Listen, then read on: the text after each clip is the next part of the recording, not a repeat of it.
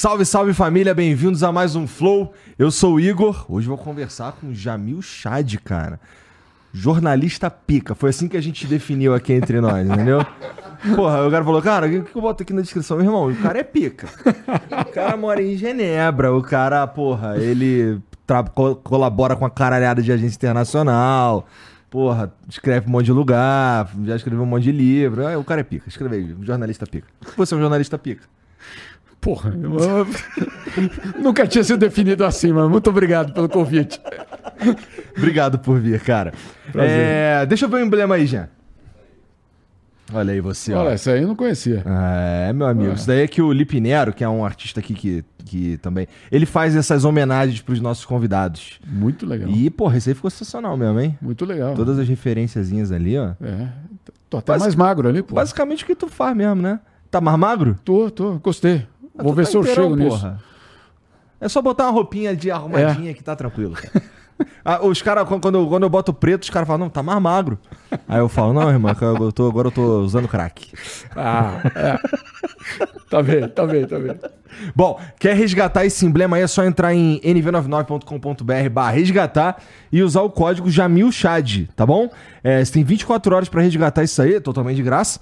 É, mas depois desse período a gente para de emitir e só vai ter acesso quem resgatou. Então quer deixar o teu perfil mais internacional, mais inteligente, entra lá, nv99.com.br resgatar e o código é Jamil Chad. Dá pra mandar mensagem pra gente também, o Jean falou pra não falar, mas eu vou falar assim mesmo. Tá fixado aqui nos comentários da live o link, nv99.com.br barra flow, você pode mandar áudio, vídeo ou texto, fica à vontade, tá bom?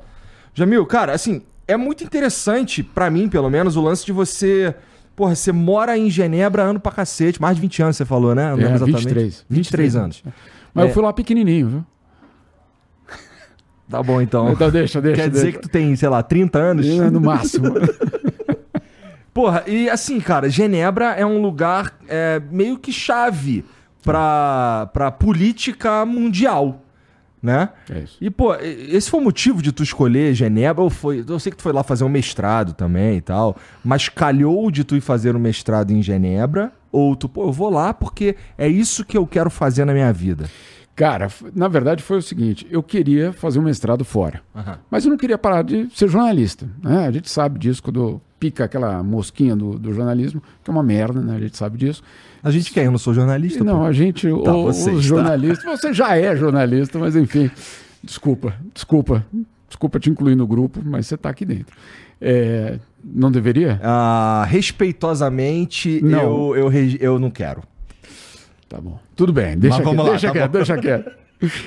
O, eu queria ir para um, um, lugar, uma cidade, que fosse ao mesmo tempo que tivesse um mestrado muito bom, mas que tivesse notícia. Um local que tivesse notícia, porque eu pudesse continuar sendo jornalista. Tá. E aí eu mapeei, literalmente, peguei um mapa, mapeei aonde é que gera notícia no mundo, onde é o centro de decisões de poder. É, tinha algumas opções, mas uma das que eu olhei e falei, é aqui, é Genebra. Uma cidade pequenininha, Piracicaba, tamanho de Piracicaba, não mais do que isso. Mas, cara, onde absolutamente tudo passa por lá. E tudo é também grana, diamante, ouro, é, Antes Rolex, começar, joias, tu, tu, falou de. A gente estava falando exatamente disso, você falou 007. É isso aí. O que, que o 007 tem a ver com isso, cara? Nos anos 50, por ali, tinha um jornalista em é. Genebra que falava, fazia tudo, tudo que a gente faz. Ele, como jornalista, um dia ele falou: Vou parar de ser jornalista, vou escrever romance de espiões. Aí o pessoal, que era mais. Era tudo molecada, mas esse pessoal sobreviveu, conheci vários deles. Eles falaram, pelo amor de Deus, cara, você, você é jornalista, você vai ficar escrevendo é, livro de, de espião, você está de brincadeira, você, que, que ideia jirico, como é que você vai fazer isso? Não, não, vou fazer. Fez. Era um tal de Ian Fleming, escreveu o 007. Então, aquela cidade, não é por acaso que ele escreveu de espião, porque aquela neutralidade suíça é o que permite que esses espiões possam circular. Snowden, onde que ele roubou tudo que ele roubou?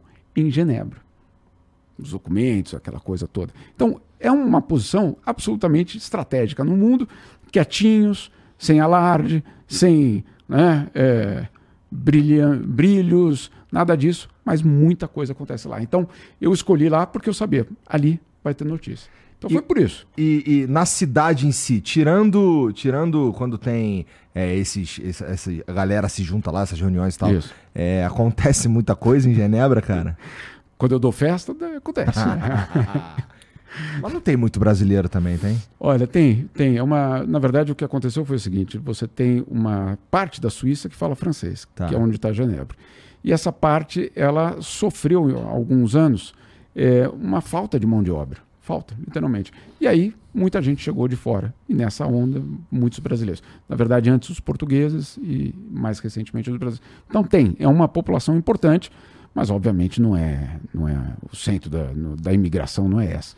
Mas se você pegar, por exemplo, a seleção da Suíça, Hum. só imigrante, né? filhos de imigrantes. Né? Os filhos de imigrantes são suíços, obviamente. Então é uma, uma população que sofre, está sofrendo uma transformação grande. E, de certa forma, deu um brilho Cara, eu para gosto, eu gosto muito dessa ideia de neutralidade, cara. Eu não sei o que, que você pensa, Hum. mas pra você ter uma ideia, é, a gente costuma dizer que o Flow é a Suíça. Aqui a gente é, eu sou neutro, somos neutros e, e portanto isso nos permite conversar com, sei lá, com o cara do com, com Bolsonaro e com Lula. É isso aí. Entendeu? É, eu não tô puxando o saco de ninguém, não quero me envolver nesse tipo de coisa. Mas, pô, é, no caso do Flow, é um lugar pra gente trocar ideia e conversar sobre diversos assuntos. E, portanto, a gente, pô, desde o começo, cara, lá em 2018, a gente, pô, o Flow é a Suíça, cara. Aqui a gente troca ideia com todo mundo. Essa neutralidade, porra, eu acho. Ah, não sei, cara. Ela, ela meio que me chama a atenção do ponto de vista humano, sabe? uhum. É. É uma coisa boa que exista um lugar como esse no mundo, né? É, Esse é o ponto fundamental que os suíços dizem. O mundo precisa de um local onde os caras que não se falariam de forma alguma possam se falar. né? Então, antes da guerra, no- no- no- da guerra da Ucrânia, que ninguém estava achando que ia rolar, onde é que o Putin e o Biden se encontraram? Em Genebra. né?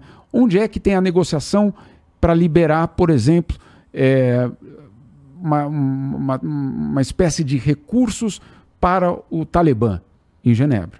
Então você tem ali uma. uma os suíços são, são muito claros nisso. Nós queremos essa neutralidade por vários outros motivos. A gente já pode entrar nesses Eu quero saber, motivos. inclusive. Vamos É. lá. Mas a verdade é que o mundo precisa de locais. A Noruega é outro deles, não é o único. Da, a Suíça não é o único. Que permita que, olha, nessa mesa aqui, velho, não vai ter espião, não vai ter é, é, microfone embaixo da mesa, não vai ter uma bomba te esperando ali no outro lado, você não vai ser preso, o outro lado não vai ser assediado. Vocês podem chegar aqui e conversar. Então, isso é fundamental. É nisso que os suíços, de uma forma. Você nunca ouviu falar, por exemplo, quem é o presidente da Suíça? Não faço ideia. Nem eu. Foda-se. Calma, como assim? Não, eu sei. Ah, não, tá, foi- não, sabe por quê? Porque Que não susto. importa. Então já é meu chat, pô. Tem que saber o presidente de todo mundo Porque inteiro. não, porque não importa. Porque não importa. É verdade, não importa. Não importa. Porque a- qual, é, qual é o negócio? É você ser um local de diálogo. E esse local de diálogo é espetacular para liberar refém em sequestros. É resolver crises, como você falou, humanas. Que tem, tem gente lá na ponta que está se fudendo. É. Está absolutamente se fudendo. E aí você fala, não, mas eu não posso fazer isso porque tal. Não, ali você pode. Ali você pode negociar. Essa é a parte boa.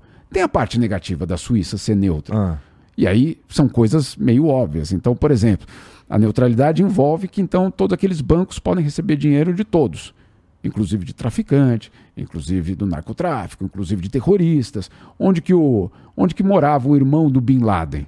Em Genebra. Onde que morava o irmão do Saddam Hussein, que era o C- CFO do, do, do, do Da cara, operação da operação em Genebra.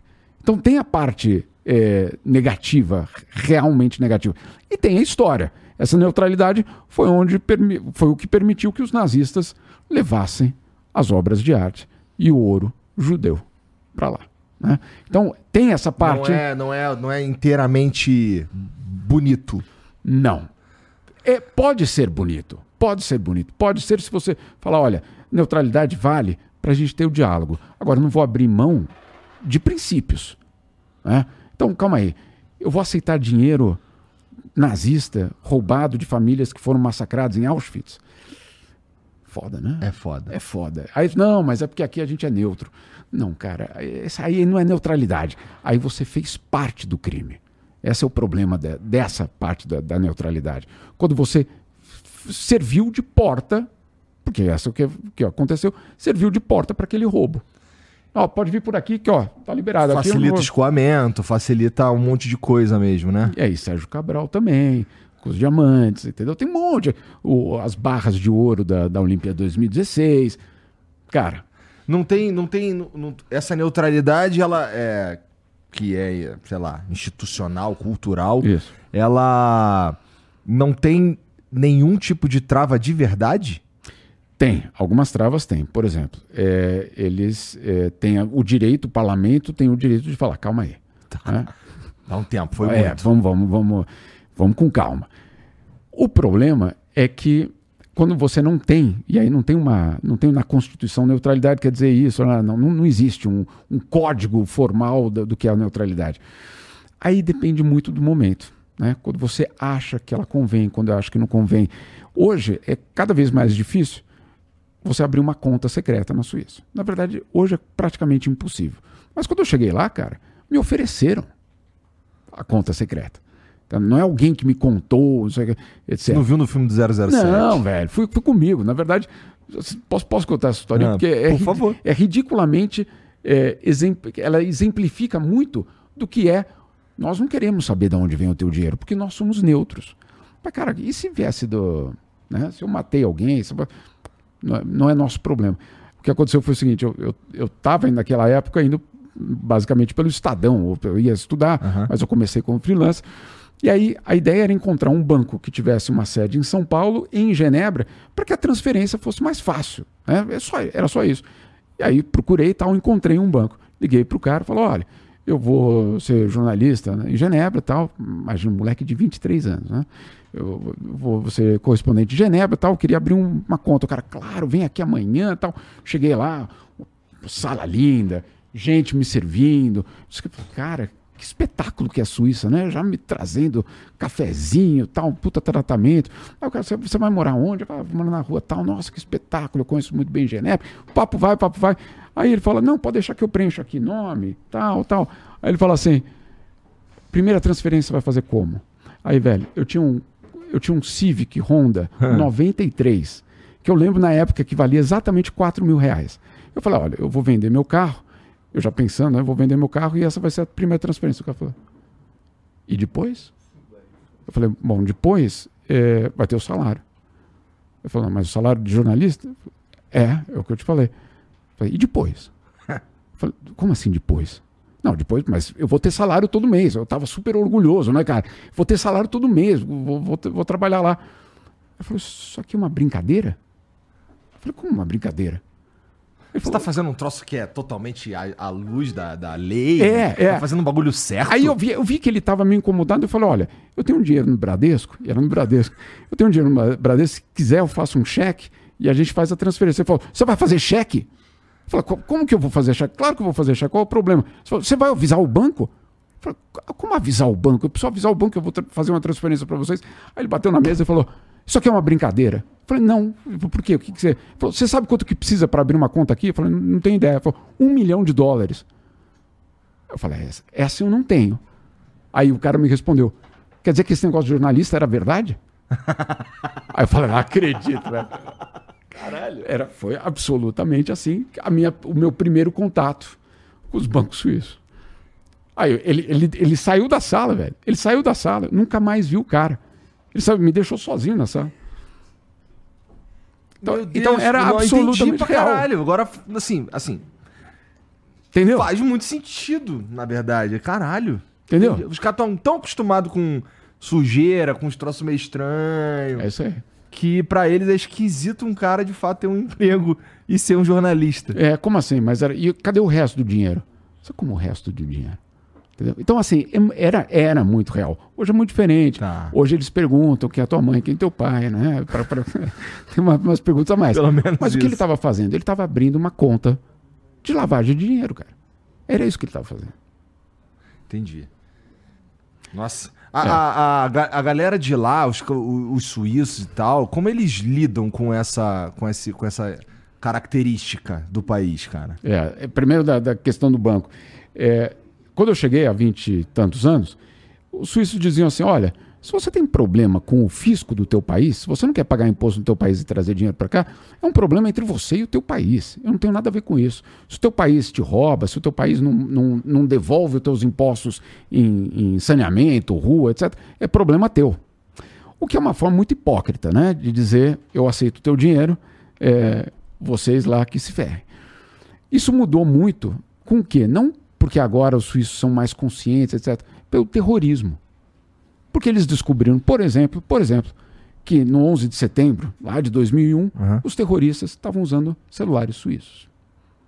Aí você fala, ah, olha só, então é complicado esse negócio da neutralidade quando esse mesmo espaço que era para o diálogo é usado para o abuso. Mas no, aí sim. Você acha que você acha que é, eles sentiram que pegou mal e aí, e aí ficaram mais receosos ou ou Teve se, mais coisa. Ou você acha que. É, é, assim, o que eu quero dizer é, eles realmente acharam, putz, isso aqui é um problema. Hum. Ou pegou mal. Eu não acho que é um problema, mas pegou mal. Primeiro começou como pegou mal. Só isso. Depois aconteceu que um certo senador, Barack Obama, hum. senador Barack Obama, decidiu passar uma lei dizendo que basicamente qualquer americano que tivesse conta na Suíça seria alvo de punições e sanções muito grandes. Aí os bancos suíços que tinham é, é, agências nos Estados Unidos foram, foram chamados, falaram: olha, ou vocês entregam os nomes de 50 mil correntistas americanos, ou vocês estão expulsos dos Estados Unidos. Aí não era mais pegou mal. Aí ah, era. Aí era, caralho, estão mexendo no, no, nosso negócio. Aí ia, ia ser um colapso. Aí eles tiveram que entregar o nome de 50 mil correntistas americanos. E aí foi ruindo a ideia do segredo bancário. Aí acabou. Hoje, se você entrar lá, você vai ter que provar de onde vem o dinheiro, etc, etc. Mas eles não fizeram isso porque eles quiseram. Aí é, é verdade. Uhum. Não foi porque, ó, agora somos iluminados, agora vamos colaborar com a luta contra a corrupção no mundo. Não, é porque água bateu na bunda, né, cara? Entendi, é porque ia atrapalhar o negócio mesmo, né? Exatamente. Né? Tá, vinte e tantos anos atrás, quando tu chegou em Genebra, tu chegou é, freelancer pro Estadão? É, freelancer fixo. Que eu só fazia para eles. Qual a historinha que tu contou pros caras? Porque tu era. Tu, tu muito jovem. Moleque, cara. Né? Moleque, 23 tu deve, tu deve ter uma boa lábia aí, hein?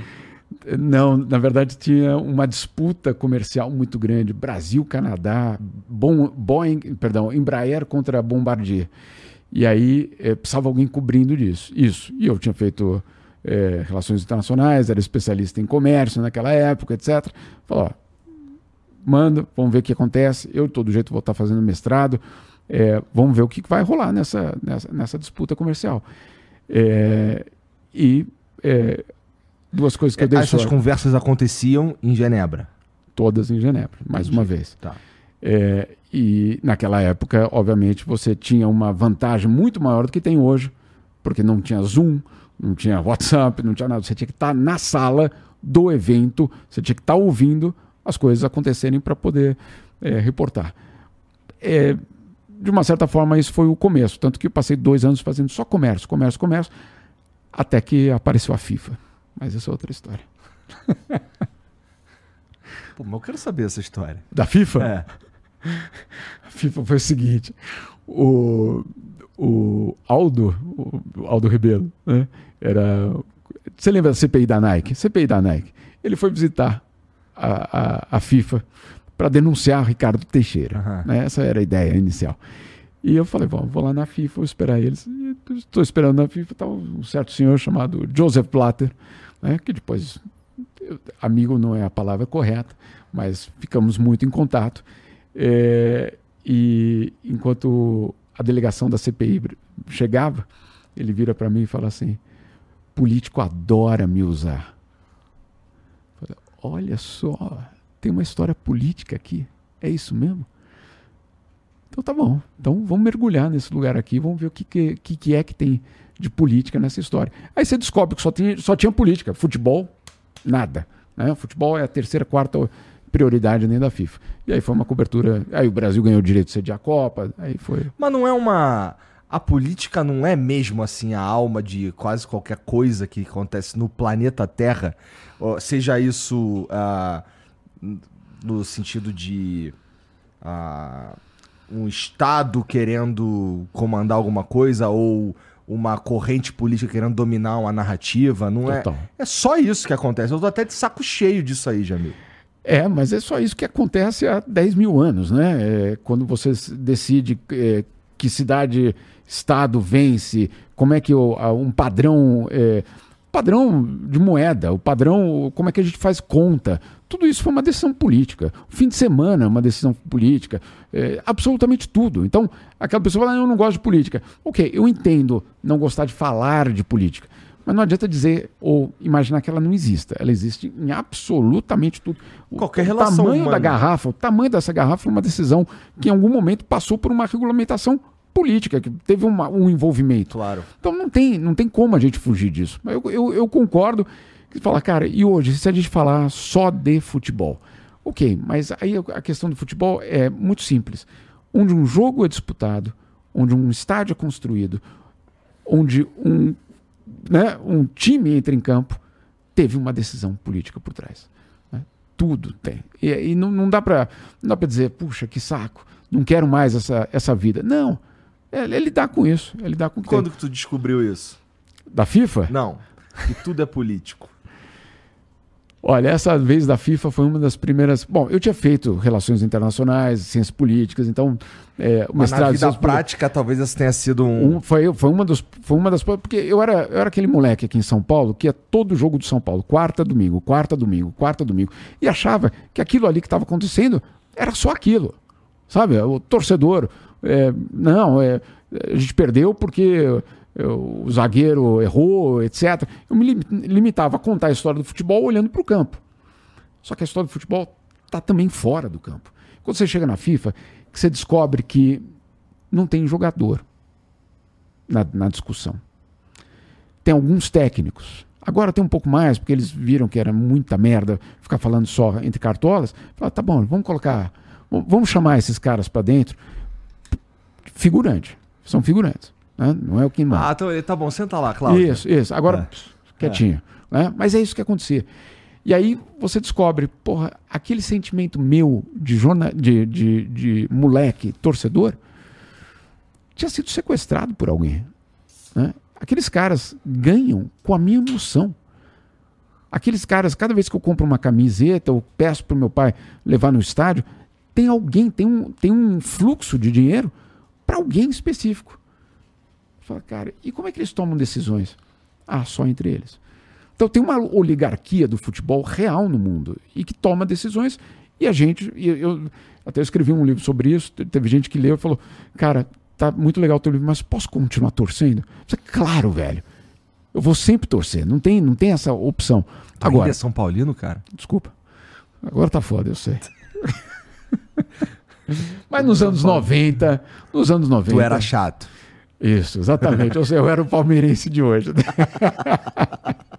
Entendi. Era isso. Mas assim, cara, hoje com o, o teu trabalho, assim, toda a, a, tua experiência, na verdade, ela te dá uma noção, é, além de você ter estudado isso, da como funciona toda a, a política mesmo internacional, cara.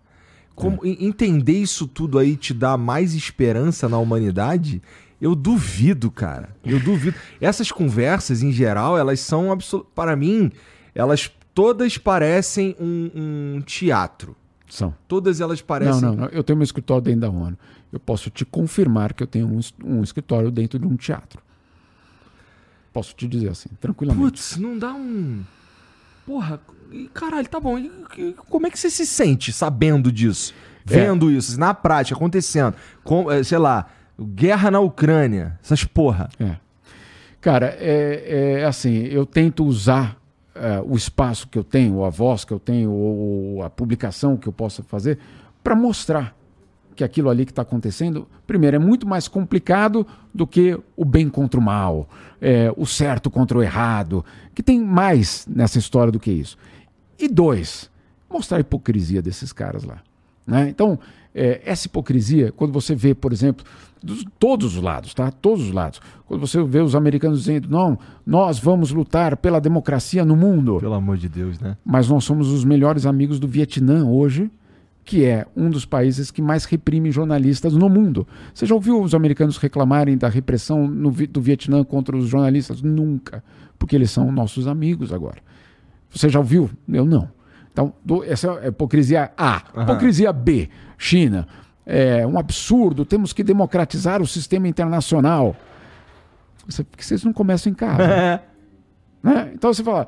Então, assim, tem muita coisa que pode ser pelo menos desconstruída e levada ao público. Então é isso que eu tento fazer. Agora, se eu tenho esperança, assim, é, o sistema está falido.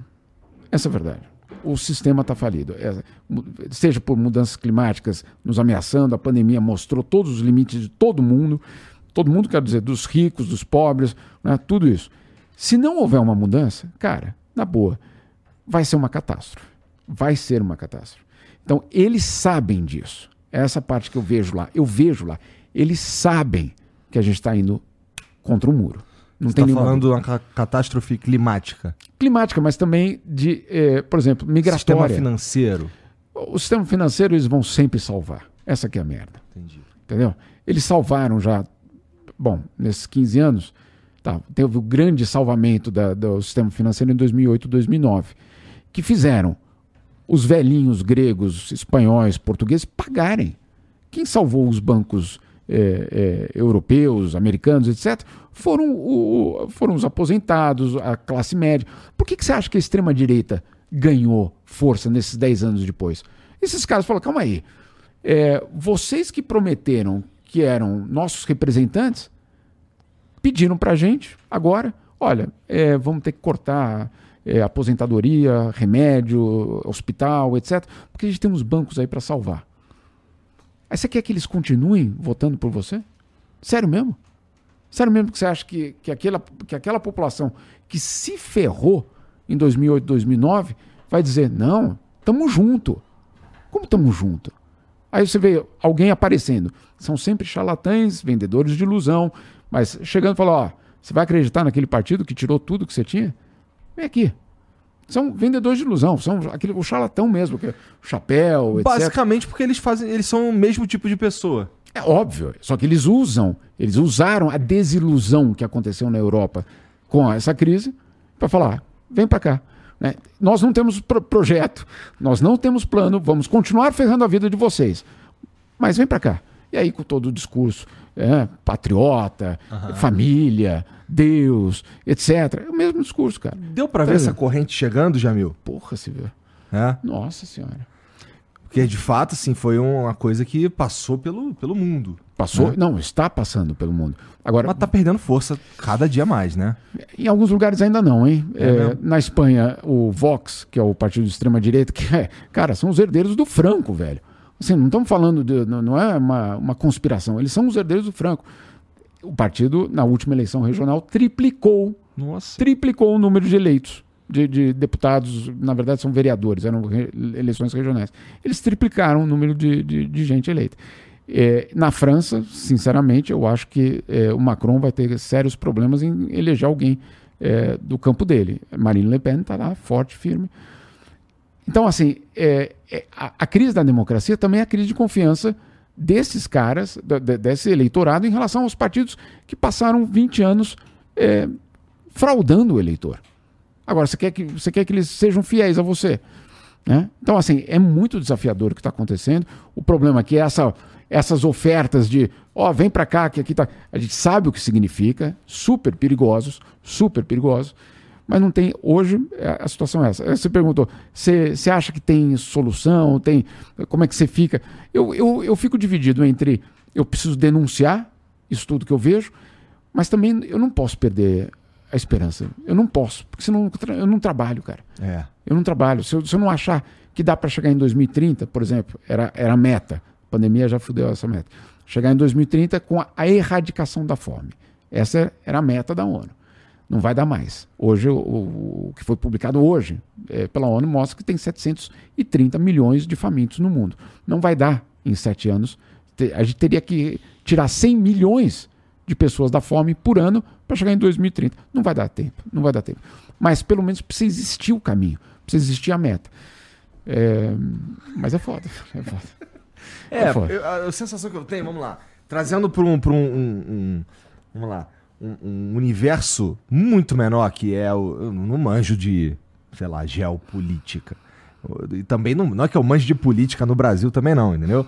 Mas como isso, as coisas que acontecem no Brasil me impactam muito mais, é. É, eu, eu, eu, te, eu sugeri que essa onda de extrema direita tá enfraquecendo pelo que aconteceu mais ou menos aqui no Brasil mesmo. E também, vamos lá, o Biden foi eleito também, né? É, não, isso você tem razão. É, ela não teve, ela não é linear, tá? Então ela, é, em alguns locais, ela perdeu eu acho, sinceramente, que é, o Biden corre muito risco, muito risco nos Estados Unidos, agora para a eleição dele.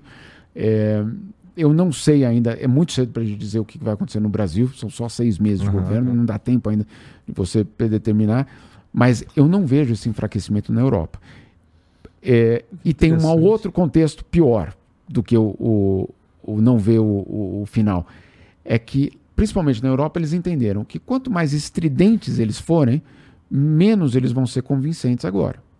Porque já viu o que aconteceu no, no, no Capitólio, já viu o que aconteceu aqui em, Bra em Brasília.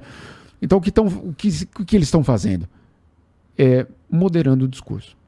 Então, a Meloni, primeira-ministra da Itália, né, também veio da extrema-direita. Durante a campanha, ela proibiu os apoiadores dela e os outros caras do partido dela de fazerem saudações nazistas. Mas o que, que, é isso, cara?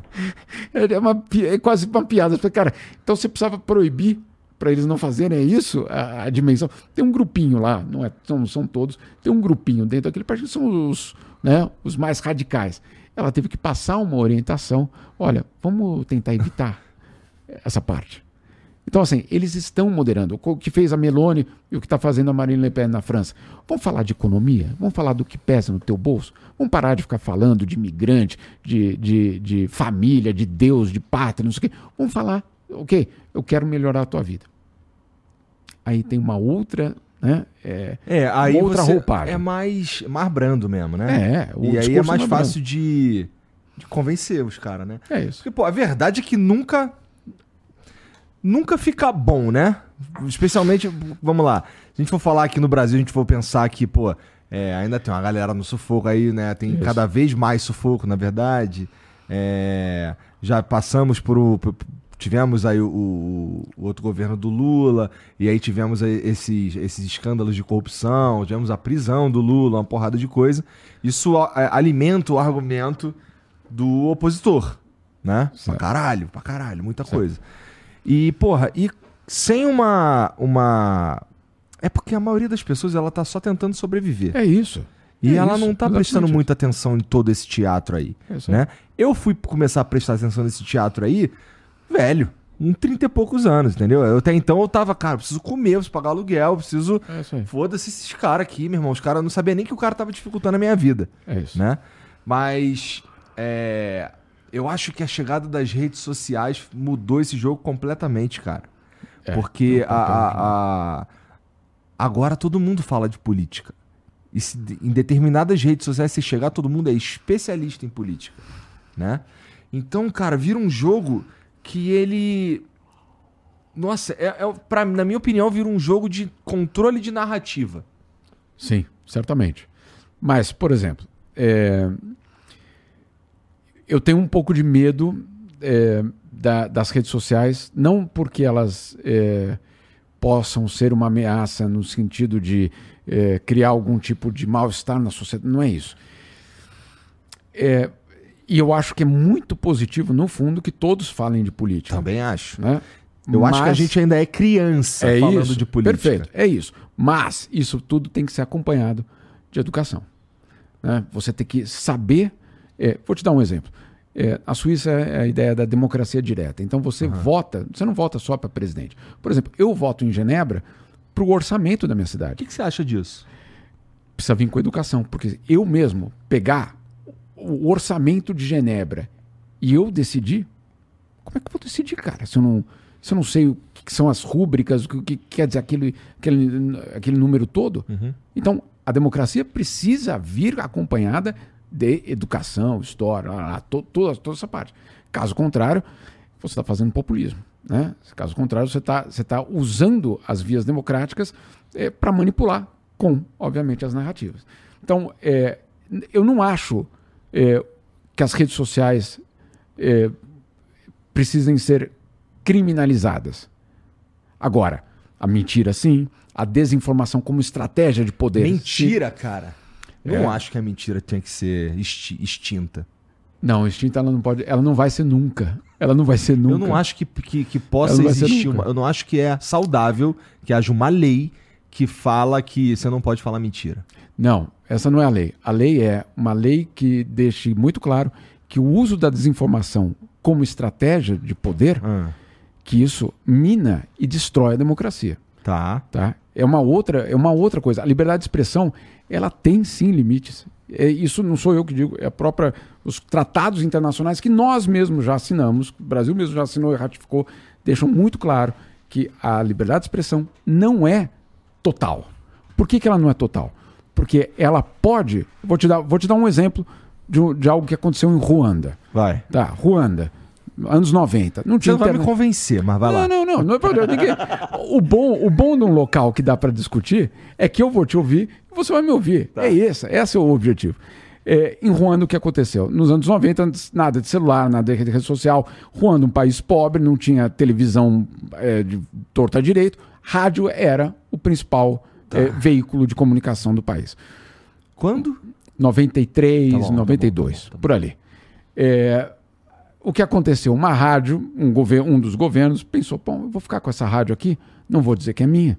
Eu vou colocar um, um testa de ferro ali, um, um- um laranja meu, para ser o dono da rádio, e ele vai tocando a rádio. Vai tocar só música boa, música do caralho, que todo mundo vai ouvir, toda, toda casa vai querer colocar nessa rádio, etc. O que, que tu tocaria nessa rádio, Jamil?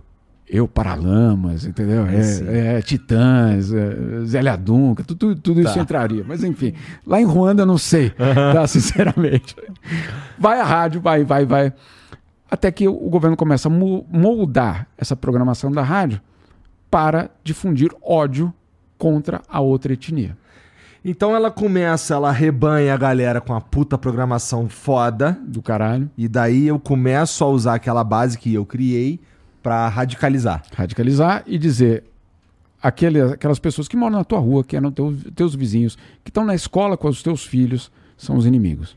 Uhum. Você fala, cara, mas eu nunca pensei nisso. Não, mas que eles fizeram isso. Aí você começa a inventar histórias, etc, etc. Muito bem.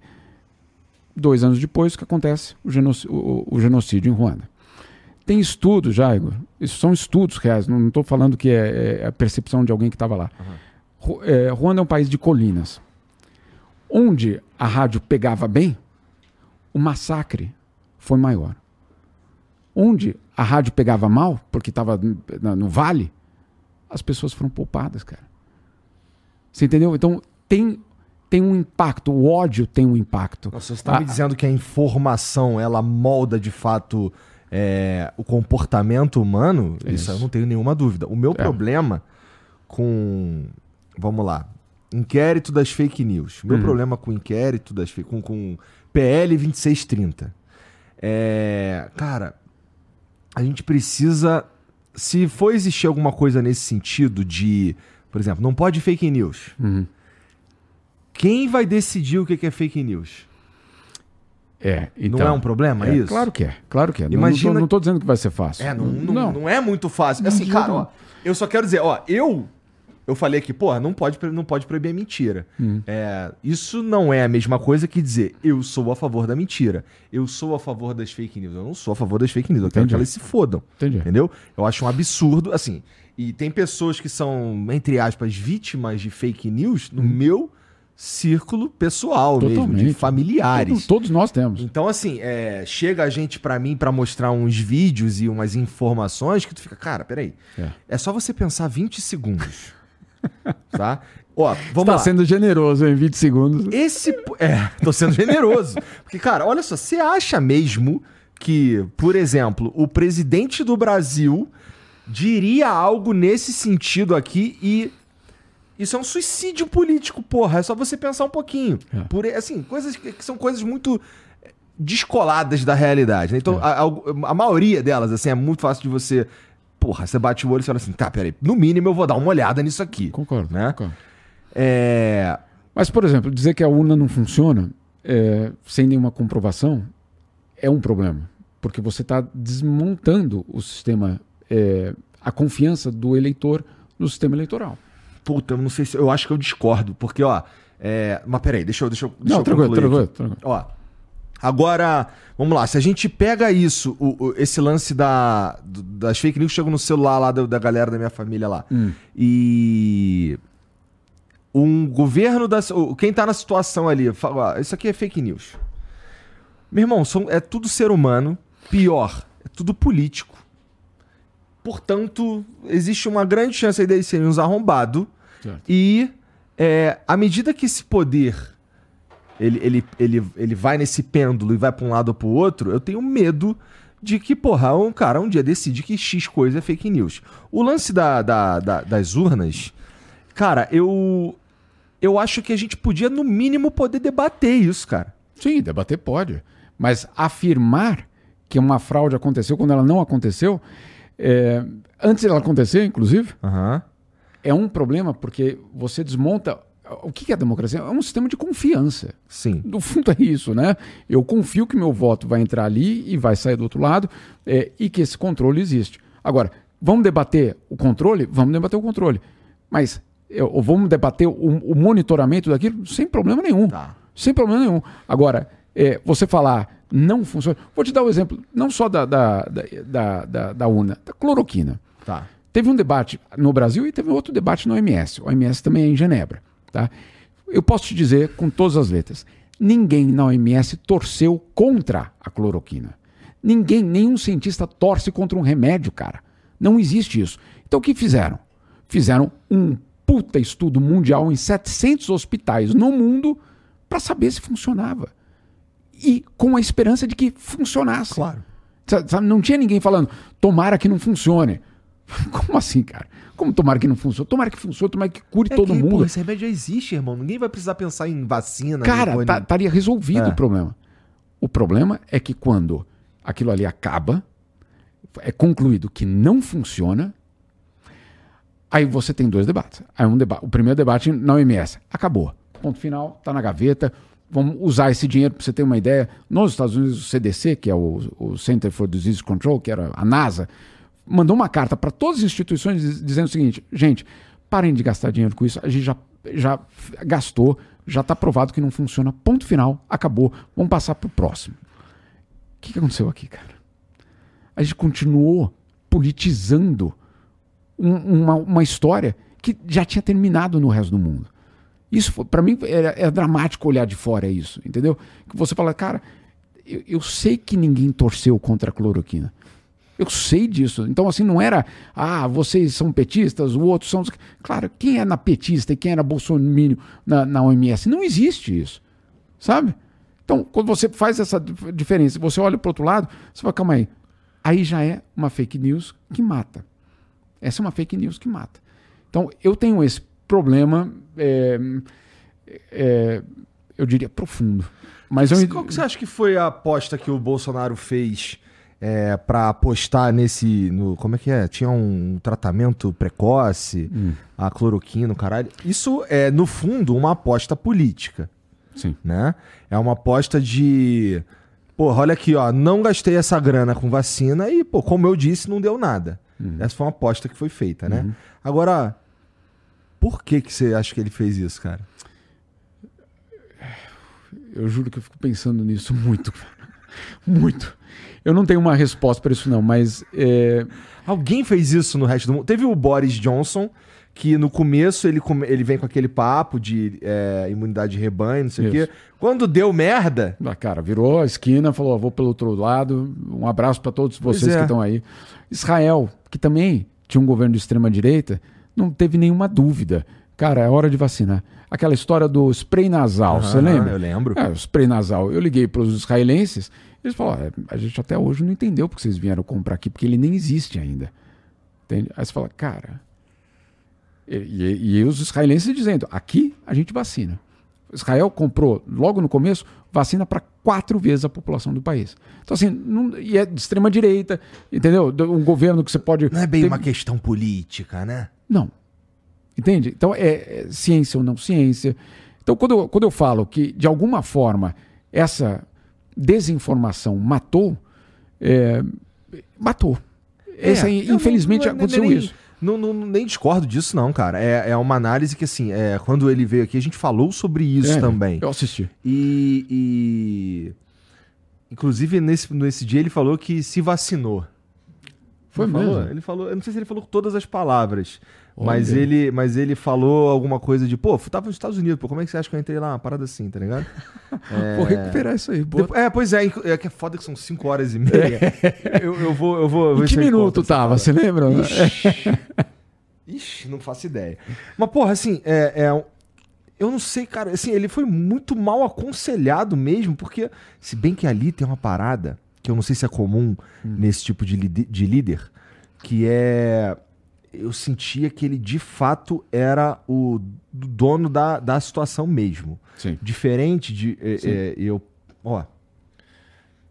Me perguntam com frequência sobre ter conversado com o Lula e com o Bolsonaro, quem eu acho que utilizou, que, que, que soube usar melhor o espaço. Sim. E eu costumo responder que foi o Bolsonaro, porque, é. bom, basicamente ele ficou aqui um mó tempão. É. Né? E, e falamos sobre todos os assuntos espinhosos. Inclusive, me batem muito porque, pô, tu tinha que ter botado ele contra a parede, tinha que ter sido escroto com ele. Eu, cara, eu sou suíça. É. Tá ligado? Vem o Lula aqui, eu vou falar. É, é, aí, com o Lula, não deu tempo de falar. Foi bem mais curto. É, e, e, e assim, tinha. Eu ainda arrastei. Ó, acabou, teve uma hora e meia mais ou menos, e porque eu empurrei uns 40 minutos. Entendeu? Com gente querendo tanto que eu termino o episódio assim, ó, vou terminar aqui, senão alguém vai me bater. tá ligado? Então, o que eu quero dizer com isso? Que assim, o, o, o, os caras do Bolsonaro, não é que eles queriam que ele ficasse aqui 5 horas e meia. Hum. É que ele falou que ia ficar e acabou. Entendeu? No caso do Lula, tem uma, uma, uma orquestra ali que, assim, por mais que ele seja o líder, esteja à frente, o caralho, a principal decisão é dele, o caralho, não sei o quê, tem uma, uma estrutura ali que ele não é exatamente. Ele não é o. Vou de fazer e acabou e que se foda. Pelo menos não na campanha. É, talvez agora. Talvez agora sim, porque eu já ouvi uns papos estranhos também aí. Hum. Não sei se tu já ouviu também. Tipo, pô, teve voto pra caralho. Quando tiver voto pra caralho, tu, tu, tu fala comigo. Um bagulho assim. É. Mas. É... Eu não sei se isso é uma constante no, nesse, na extrema-direita, uma liderança meio suprema, assim. É, eles, eles são sempre é, homens, é, são poucas as mulheres que são líderes de extrema-direita, mas são homens é, que têm uma, um posicionamento muito claro de que eu mando. Né? Uhum. Agora, é, eu acho que, sinceramente, você tem uma situação na qual é, ao, quem usou a pandemia, usou no sentido, eu vou sair ao resgate da minha população, uhum. se deu bem. O Bolsonaro no meio que perdeu pra ele mesmo, justamente porque ele. Essa, cara, ele tinha chance, na minha opinião. Meu irmão, de sair herói dessa porra, era só comprar porra da vacina e distribuir por aí, pô. Era, era dar a mensagem certa, era é, não questionar a ciência. Não é, quando você fala não questionar a ciência, não, é que, não, não significa vamos acreditar em toda a ciência. Não é isso.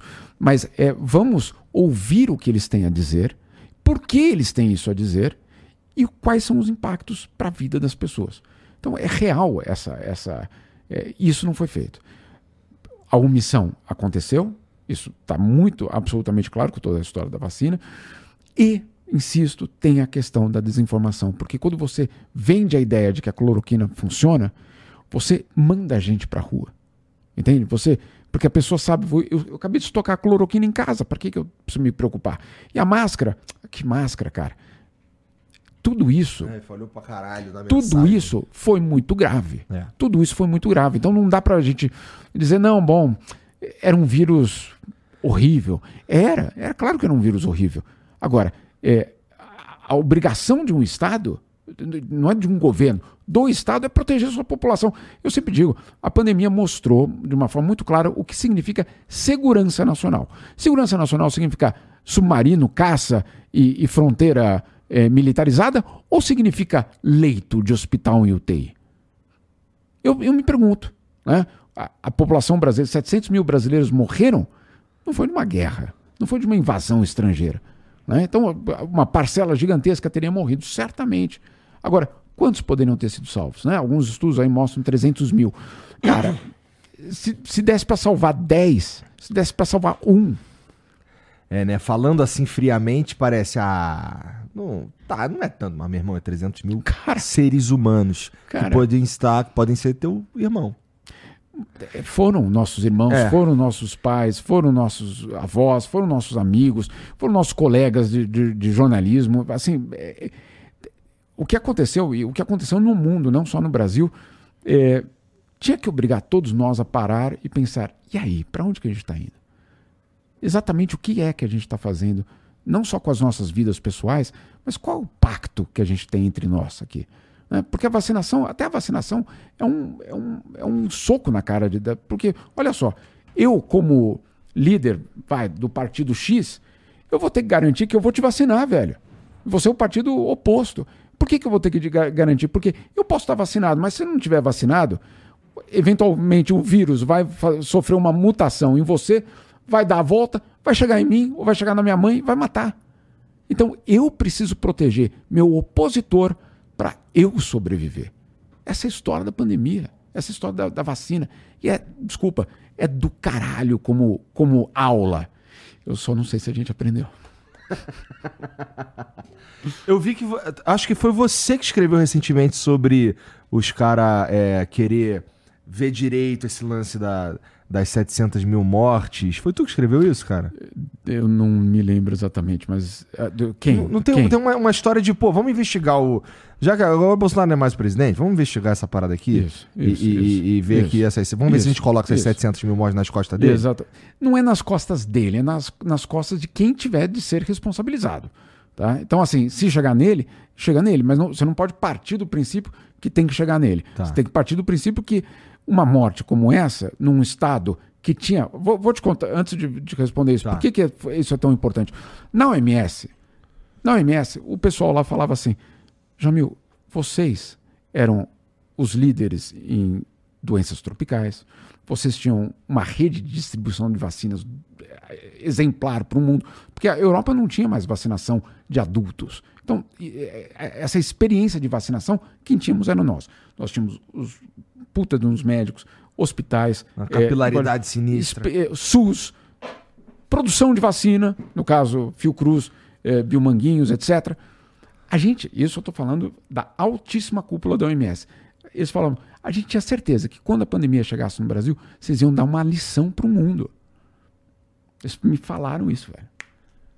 E aí o que aconteceu? O contrário. Aí então precisa ser perguntado.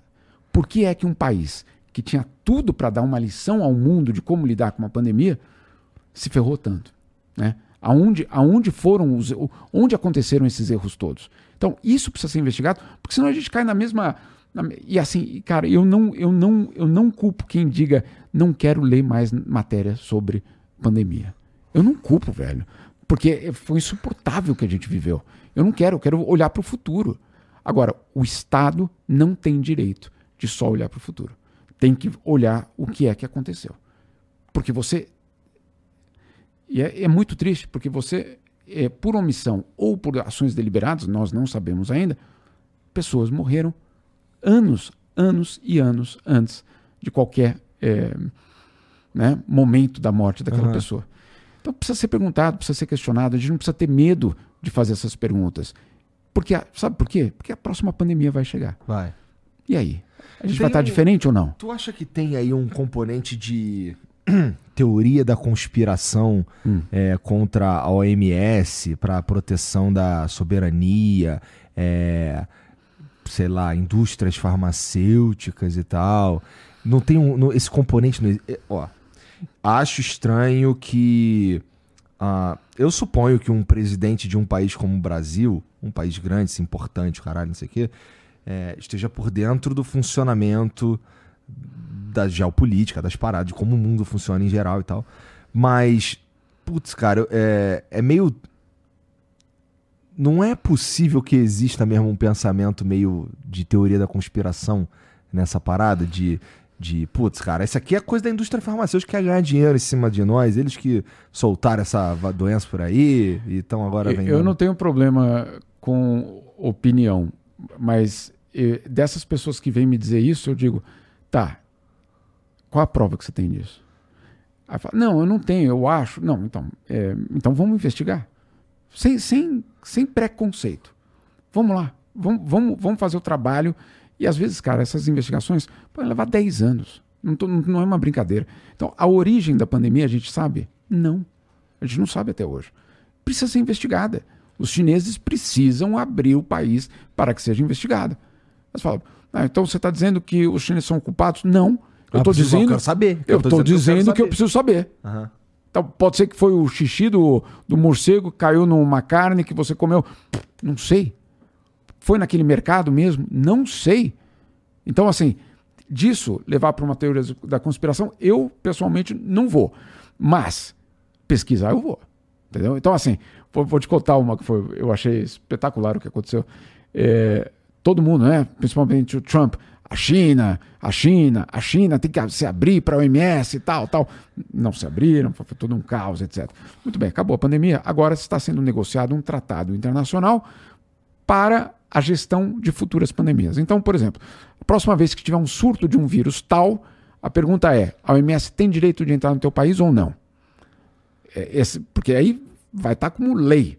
né? Essa é a ideia. Tem uma lei que determine. No próximo vírus que for explodir em algum lugar, a, OMS vai ter direito de mandar naquele mesmo dia uma equipe, uma espécie de equipe avançada para ir lá investigar.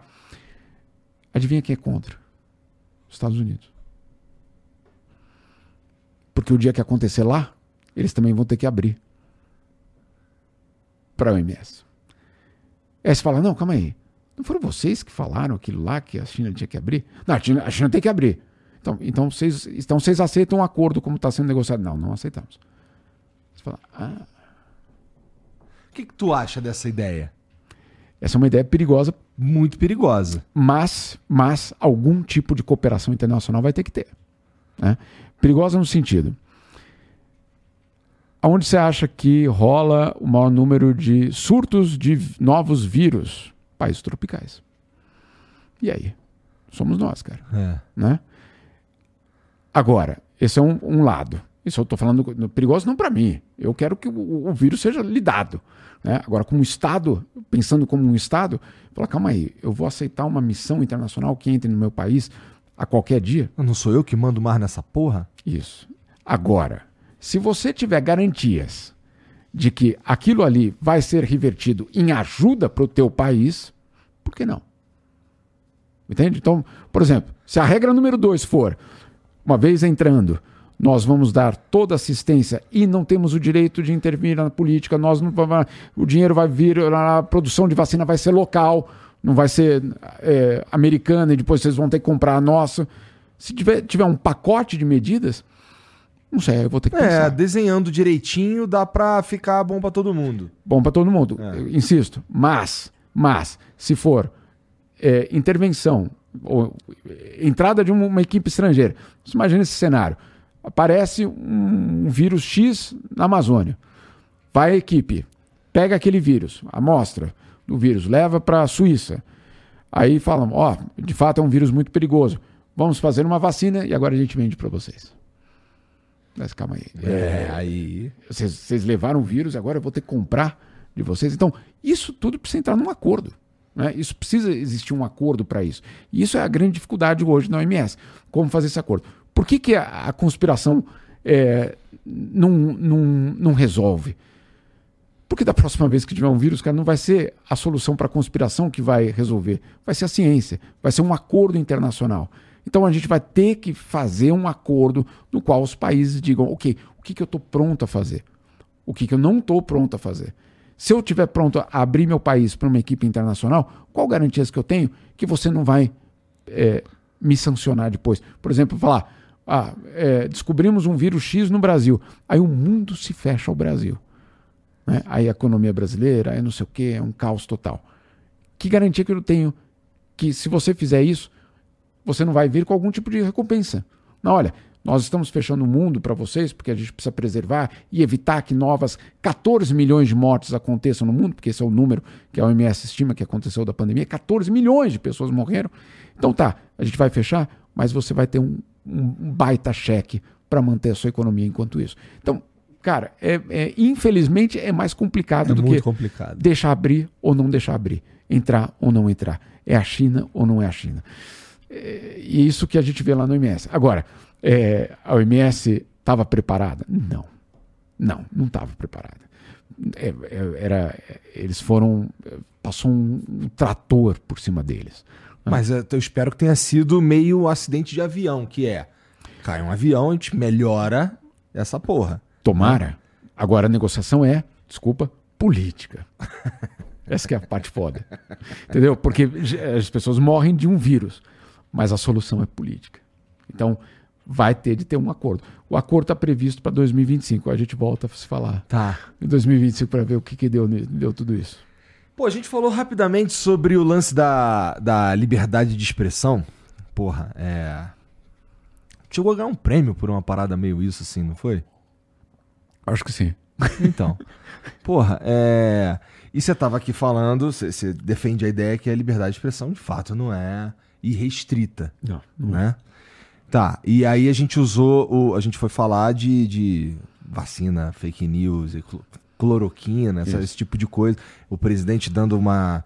Que eu vi isso daí rolando, eu tava vendo TV na hora que rolou um pronunciamento do, do presidente falando que, porra, se você tem histórico de atleta, fica em paz, não sei o quê.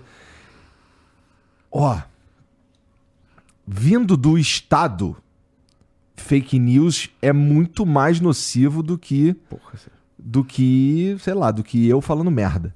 sim é? concordo. Tá. E, cara, em que. co- Como é que você vê o, o, o, a- a- o estado da liberdade de expressão estando lá na Suíça, conversando, sei lá, com, contribuindo com Al Jazeera, com o CNN, com a porra toda aí? Como é que tá? Cara, é, é uma, a tua pergunta é muito boa pelo seguinte, a tua, a questão da, da liberdade de expressão, porque assim, a gente pode cair num- num- numa, numa ameaça a outra, que é a censura. Uhum. né? Então, por exemplo, nós temos já vários é, é, exemplos no mundo de países que dizem para combater a, a- a fake news, estamos fechando o teu jornal. É, aí você vai descobrir que aquele, ali não era fake news, era simplesmente uma rádio que lutava contra uma ditadura.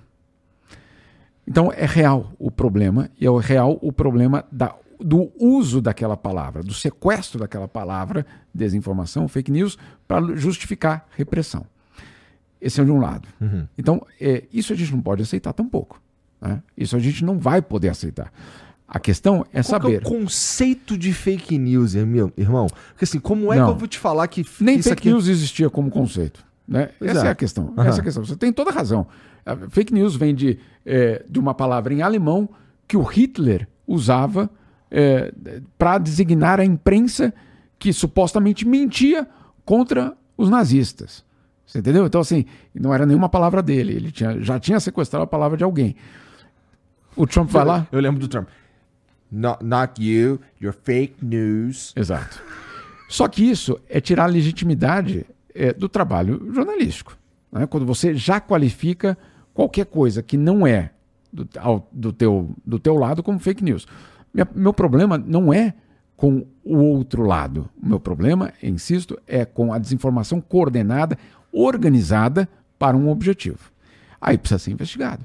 Então precisa ser investigado se um jornalista, uma rádio, se uma televisão, etc., teve orientação do Estado, por exemplo, para mentir de forma coordenada. Aham. Aí é um crime, cara. Assim, um crime, primeiro, contra a democracia. Porque você está deliberadamente levando a população a pensar sobre uma outra coisa que não é a realidade. E é pior que seja, na tua opinião, ou, ou sei lá, na tua experiência, é pior que isso seja.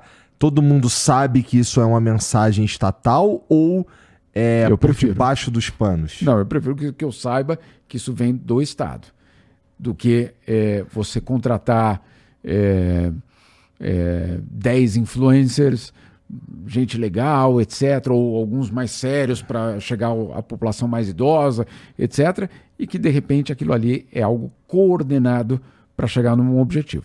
É, é muito, é, uma, é a discussão central do, do nosso tempo. Não tenha nenhuma dúvida sobre isso. É a discussão.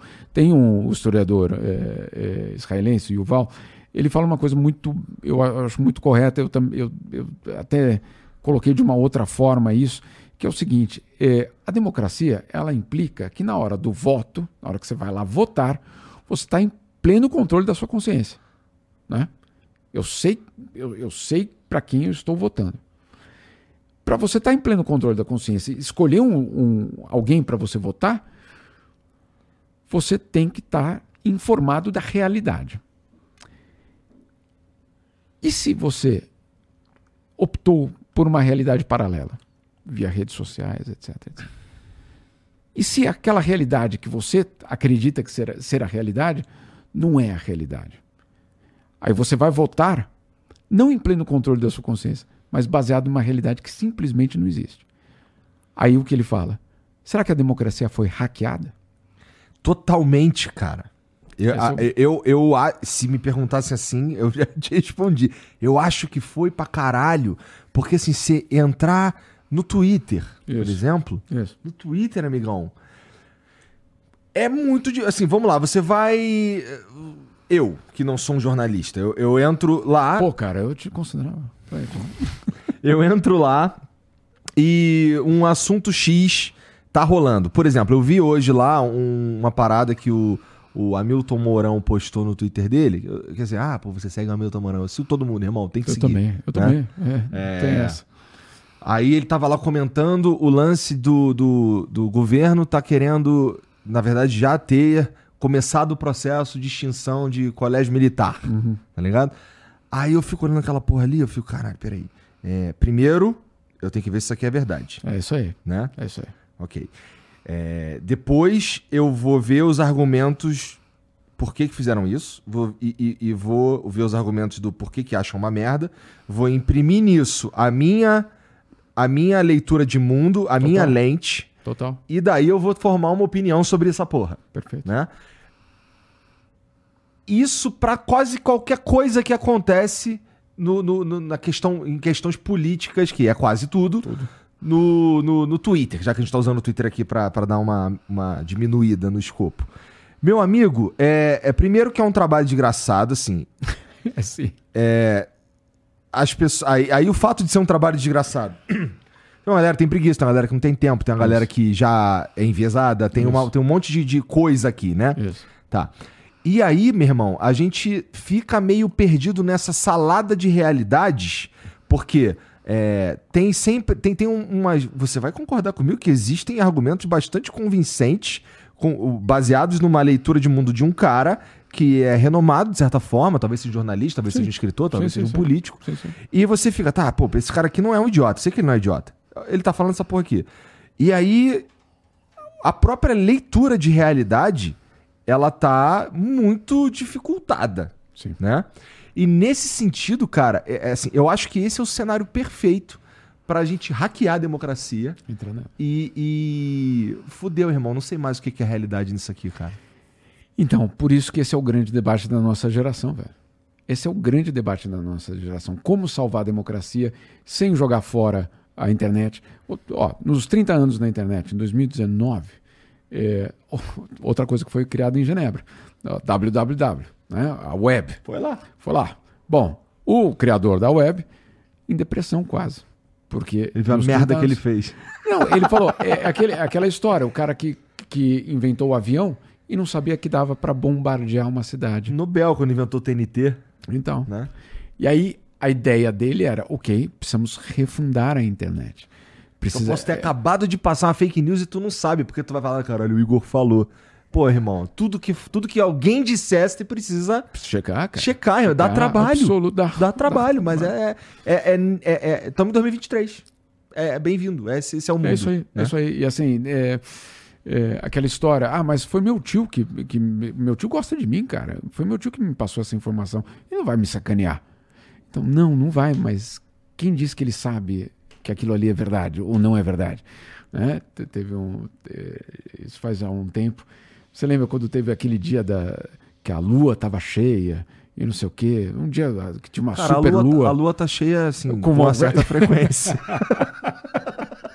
Obrigado. Eu não sei de que dia tu tá falando, teve mas vai um lá. dia aí, no, faz uns anos, que teve uma super lua ah. no mundo. E aí todo mundo compartilhando fotos da super lua, etc. Aí tinha umas fotos, como você disse, que você olha ali e fala, velho, velho, isso não é verdade, cara. Essa, essa lua não existe, né? E aí consta que tinha uma. Eu não sei, eu não vou falar aqui o nome porque eu não vou, tá. não vou me comprometer, mas tinha uma é, uma ministra é, que começou a compartilhar com todos os seus amigos aquelas fotos. E ninguém tinha coragem de dizer para ela, ministra, essas fotos são feias. Pelo amor de Deus. É, para, ministra, ministra, para, cara. ministra. E, olha que bonito. Ou seja, qualquer um pode cair, até mesmo quando a intenção é boa. Né? Até mesmo quando. Ela, compartilhar a foto da lua cheia, não tem nada de. de não é. tem nenhuma maldade nisso mas estamos nesse mundo. Então, essa, esse é o debate da nossa geração. Como salvar a democracia de um sistema que pode hackeá-la e que aqueles caras que já entenderam que ela pode vencer a eleição já estão, já usaram, já, o Brexit já aconteceu, né? tudo aquilo ali aconteceu baseado nisso. Então é muito importante o que a gente está discutindo. Não é, na boa, nada, é, não é essa a questão, mas não é o Alexandre de Moraes a questão. A questão é como salvar a democracia e manter um sistema de comunicação que permita que essa democracia possa ser saudável. Então, isso é, esse é o grande debate. Agora, a censura. Então, tá bom, então vamos fechar todo mundo que. Né, é, vai, ser, vai ser complicado. Vai ser complicado, porque é, é o outro lado que a gente não quer chegar. Eu não quero chegar numa situação como na Hungria, extrema-direita, ou na China, é, diz o Partido Comunista, que tiveram a manha, se a gente quiser colocar assim, de passar anos controlando a imprensa. Eu não poderia ser jornalista na China. Então, quando alguém fala, não, mas é, você tem uma agenda progressista, então, então você apoia a China. Não, velho. Não, eu, eu estaria preso na China. Né? Então, eu não posso dizer que na China é, é uma democracia legal, a liberdade. Não, não é. Agora, você não vai me convencer que na Hungria é um cara legal de extrema direita, também não vai me convencer. Então, essa, essa, esse debate de liberdade de expressão não é um debate menor. E essa é a questão. Não é um debate de jornalistas. Tinha que ser um debate de sociedade. Né? Então, por exemplo, eu levei porrada lá em Roma, lá da, na, na, na, na visita do Bolsonaro lá no, no G20, né? aquela ocasião. É, porrada, porrada? Porrada, porrada. Arrancaram meu celular, o cara virou minha. Ah, eu acho que eu vi isso. Virou meu, meu braço, jogou meu celular longe, etc. Fomos denunciar. Duas horas depois, já tinha a versão de que eu tinha dado porrada no cara. Tinha essa versão no ar. Só, velho, é, na boa, assim, é, você já viu o tamanho dos caras? Tem que ser completamente louco se eu fosse dar uma porrada naquele cara. Ou naqueles caras, naquele segurança. Ou seja, em duas horas já existia uma contraversão. E ponto final. E acabou a história. E era a minha versão contra deles. Mas calma aí, foi meu braço, velho. Foi meu celular. Tá filmado. É você que tá dizendo. Que foda. É. É. é. Então, então só, só, só para a, a questão da liberdade de expressão é fundamental nesse momento. É, é, quando um jornalista leva porrada, ou quando um jornalista é alvo de algum tipo de ataque, a vítima é a sociedade, não é o jornalista. A vítima é a falta de informação que vai chegar à sociedade. Eu não estou dizendo que a gente é fundamental para a democracia, somos. Não, mas a gente é parte da infraestrutura da democracia. É parte, eu não, não, não coloco mais do que isso. Agora, eu te digo de uma forma muito clara: o ataque contra a imprensa não era porque a imprensa era a imprensa, é porque ela era uma forma de questionar o poder. Então, eu preciso tirar de cena quem questiona o poder. É isso. E isso vale para os dois lados, como você Certamente. acabou de falar. Certamente. Eu não tenho nenhum problema é, quando eu chego num país é, onde eu sei que eu vou ter minha, meu trabalho cerceado, é, eu, eu, sou ainda mais atento a tudo isso. Então não venham me dizer, é, não, então, então, então todo mundo que é contra o Bolsonaro tem que ser pró-China. Olê, como assim, velho? É, eu, eu, insisto, eu, se eu fizesse meu trabalho na China, eu estaria preso. Ponto. Jamil, como é que tu. Olha só, eu vi recentemente, cara. Lembra que a gente Imagina vazar documento na China, cara. Pois é, né? Então. Você tá morto. Então, Você vai, Desculpa. você vai, você vai ser morrido. isso. Né? Morte natural. É, é. Cara, eu vi recentemente. é, Eu assisto o Joe Rogan pra caralho. Hum. Pra caralho, mentira. Mas eu assisto o Joe Rogan com uma certa frequência. Não dá muito tempo de assistir pra caralho, essa é a verdade. e, inclusive, esse, esse conteúdo que eu vou te falar agora especificamente, eu vi no Instagram. E foi uma parada assim meio assustadora. É, eu, eu, eu vou construir aqui pra chegar onde eu quero, tá? Vai, vai lá, vai lá, vai lá. É, e aí, eu, o, o que eu vi foi. Ele tava conversando com um cara e ele falou, ele falou assim: Cara, você viu que teve um. um, assim, na- na- nas principais. Nos principais canais de notícia dos Estados Unidos, você viu que eles entregaram uma, uma- um texto exatamente igual. Tu viu essa porra? Não, mas eu- alguém me contou Então, uma história os cara, era assim, é, o texto era basicamente falando, ó, cuidado com os caras das redes sociais, esses caras estão propagando mentira, ficam falando fake news, cuidado com basicamente essa era a ideia. E assim, sei lá, 10 canais entregando a notícia com as mesmas vírgulas, e- esse discurso com a mesma vírgula, com, com a mesma entonação, chega a ser assustador, Sim, tá? concordo. É, cara, nesse sentido, co- como é que. Pela, olhando assim, você trabalha uma porrada de lugar, você, você colabora com uma porrada Isso. de lugar é, de agência. Pô, tem um, um- Pelo menos nesse caso, tá bem claro pra mim que existe. A principal guerra que a gente vive hoje talvez seja o do controle da narrativa, Perfeito. né? Perfeito, isso. E, cara, isso que eu vi, e assim, putz, tenho muita. é, Aquele tipo de coisa que eu olho assim, pô, isso aqui é fake. Nessa eu fiquei assim, putz, caralho. Aí fui dar uma olhada aqui ali e aí o bagulho é quente. Porra, cara, é. Demonstra que existe um trabalho de um grupo que controla uma porrada de agência de notícia Uhum. pra controlar a narrativa.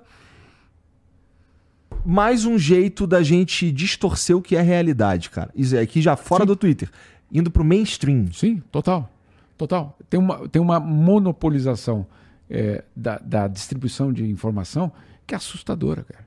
Isso, Por é um isso- fato. É um fato, não é só no Brasil, é no mundo. Então a gente precisa de vozes, vozes diferentes, vozes dissonantes, vozes opositoras, vozes que pensem diferente. Tudo isso é fundamental. Vocês são fundamentais. Vocês são fundamentais. E Esse movimento é absolutamente fundamental para a democracia. Porque você monopolizar a distribuição de informação é isso. É, até tem um. Eu escrevi uma, o último livro com uma jornalista, Juliana Monteiro, que ela disse, ela cita uma outro escritor, é a história única. A história única não pode acontecer. E, e assim, A história única não pode acontecer. a gente vivia num mundo que a história antes, vamos lá, antes de da globalização, de certa forma, Uhum. a gente vivia num planeta que a- essa monopolização da informação ela se dava de uma maneira muito mais regional. Total. Agora, meu amigo, agora é no mundo. Agora no mundo. Agora no mundo. Agora você abre um jornal europeu e um jornal americano ou um jornal brasileiro, às vezes tem a mesma foto, cara, na capa. né? Então, isso é a distribuição da história única. Por que, que é importante, então, ter vozes? Para romper isso. Né? Agora, por isso que eu digo, o melhor antídoto contra a desinformação estatal, organizada, etc., é o jornalismo. É, é, a melhor, é o melhor antídoto, mas o jornalismo plural. Aquele que vai olhar a guerra na Ucrânia de 10 lugares diferentes. Aquele que vai é, ver a questão, sei lá, econômica da- do Banco Mundial, ou um empréstimo do FMI, não só da- do, ponto de vista do FMI, dizendo vocês têm que fazer isso porque essa é a regra.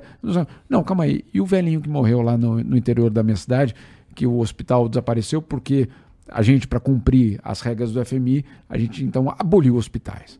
né? Então, a história precisa ser contada de, de várias formas. E principalmente por aqueles que são oprimidos. Essa é uma história que precisa ser ouvida todos os dias. Eu quero ouvir todos os dias. Olha, é, questão de direitos humanos, é, que é uma- um tema que eu cubro bastante, eu quero saber como é que aquela política X chega lá no final da linha. né? É, vocês sobrevivem? Ah, não sobrevivem? Vocês não ficaram nem sabendo dessa política? Ah, olha só. É, Então isso é fundamental. Esse pluralismo na, na imprensa é o que vai salvar a democracia. Mas, assim, esse, essa monopolização da informação mundial Hum. extrapola o controle estatal. Tem, Totalmente. tem ali uma. Tem uma organização. É, assim, eu acho que é difícil dizer que não tem, pelo que eu vi, Hum. sabe? É, tem uma organização ali que cuida, que, que domina essas, essas fontes de informação e elas têm a própria agenda acima dos estados, dos países e tudo Certo. mais. Cara, é, é muito difícil lutar contra isso, tá? Por isso que, por É exemplo. muito dinheiro. Claro que é muito dinheiro. Claro que é muito dinheiro. Mas eu vou te dar um exemplo de coisas que acontecem na Europa. Noruega, tudo bem, é um país rico pra caramba, com 4 milhões de habitantes. Então, assim, eles não sabem o que fazer com o dinheiro, essa é a verdade. É, na Suíça também tem esses, essas iniciativas. Ok, para a gente romper esse monopólio, nós, Estado, estamos aqui distribuindo dinheiro para jornais, blogs, podcasts existirem no nosso país. E a gente não vai interferir no que vocês forem, forem falar. Para quê? Para que exista essa plura- plura- pluralidade. Então, a questão de financiar a imprensa, falar, ah, é, como sempre aqui no Brasil tem essa- essas coisas. Ah, secou o dinheiro para vocês, hein? Não, cara, não é isso, não é para gente. Na Europa, em países é, de centro-direita, o financiamento da imprensa é visto como a garantia da democracia. Entendeu? Porque a imprensa muito raramente vai dar lucro. Muito raramente vai dar lucro. Agora, às vezes a questão, é, às vezes co- acontecem outras coisas. Você falou de um esquema, etc. Às vezes é muito mais simples, Igor. Eu vou numa coletiva de imprensa em Genebra, da OMS anunciando que agora essa bebida é, cura o câncer. A gente vai sair dessa coletiva, tá a Reuters, a Associated Press, a France Press e a F. E a Xinhua, chinesa, e vamos colocar alguém mais aí, a Al Jazeera. Seis. Esses seis vão sair dessa coletiva de imprensa e vão dar a mesma notícia. Imediatamente, essa notícia, pega essas seis, que são as mega eh, agências mundiais, imediatamente o mundo inteiro vai ter exatamente a mesma informação. Então é muito impressionante como seis colegas meus, sentados na mesma mesa, fizeram aquela notícia se espalhar para o mundo inteiro. Mas calma aí, a gente nem ouviu se tem alguém questionando isso aqui. E aí? Não deu tempo. Então a pressa e, e e essa monopolização, por que, que só seis? Né? Então, é, quando, como eu digo lá na, na ONU, por exemplo, nas coletivas de imprensa, é, a presença de um jornalista africano, de um latino-americano, é, de um asiático, de um africano, é fundamental para até as perguntas serem outras. Só calma aí, isso aqui vai chegar no meu país? Ah, não, no teu país não, cara, porque lá é, né, não tem distribuição. Tá, então a história é outra. É, produto que cura o câncer não vai chegar no meu país.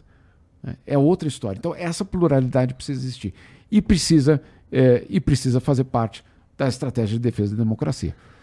É, esse exemplo que você deu, ele é mais factual, na minha opinião, do que, do que esse acontecimento Concordo, específico que eu Concordo, tô falando. concordo contigo. Então, assim, o, é assim, o- eles estão basicamente difundindo uma. Porra, opinião. Uma ideia de que, ó, não confia nos caras da internet. Isso. Isso é perigoso num nível que é difícil até de, da gente é, entender como isso pode reverberar à medida que as pessoas vão acreditando nesse, nesse discurso repetidas vezes, né?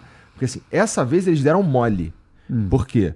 Porque foi igualzinho, o mesmo texto com a mesma vírgula. Mas eu posso dar passar essa ideia De uma forma mais sofisticada, né? de uma forma mais sofisticada em todos os canais e todo dia e É. que se foda, né? Então, assim, eu acho que nesse caso eles deram mole e ficou escancarado. Mas, porra, é... Eu tô dizendo que... que... Putz, passa- essa, é- é- passar um... É muito fácil, meu irmão. Passar uma ideia e uma noção de realidade para as pessoas. É geralmente, esse tipo de, discu- de, de pensamento, ele fica limitado ali ao Twitter, né? onde, onde tem uma porrada de discussão política e tudo mais e tal. É, mas quando ele vai pro mainstream, cara, isso é... Pode acontecer o que aconteceu lá em Ruanda, caralho. Claro, claro, claro que pode. Ou todo o debate que existe sobre a tentativa de você minimizar algum crime em algum lugar, ou, ou falar que a guerra, nós estamos vencendo a guerra, como no- na verdade estamos perdendo. Como, como é que você vai saber se você não tem correspondente lá? se você não está lá na guerra, você vai confiar naquele serviço de informação. Então é super complicado, insisto, é, é, a, é a democracia que está totalmente ligada à informação, totalmente ligada à informação. E eu insisto, quando um jornalista é atacado, é a sociedade que é vítima, porque, cara, você não saber o que está acontecendo com aquele governo, com o teu dinheiro é, e com decisões que vão afetar a tua vida, dos teus filhos, etc., é desesperador, no fundo. Né? Ó, vou te fazer uma pergunta que talvez te faça jogar contra teu time. Mas São Paulo? jornalistas.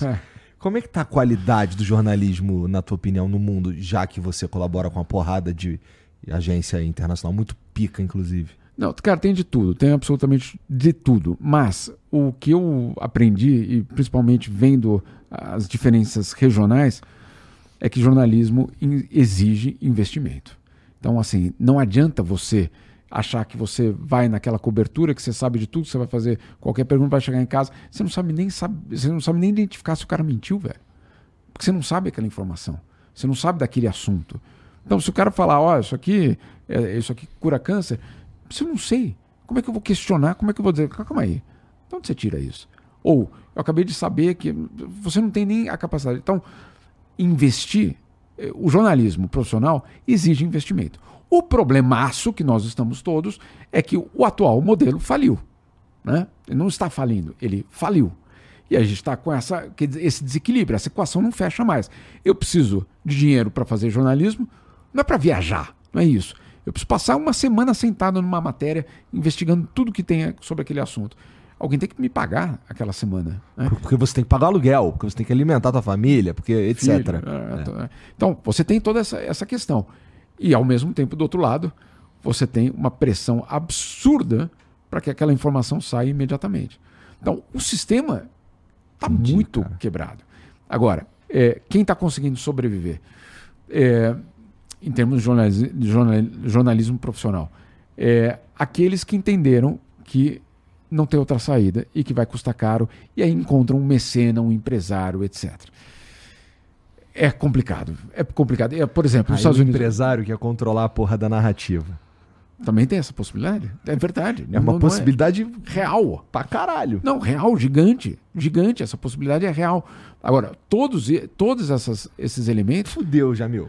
Não, não é, eu sei. Perdemos, eu sei irmão.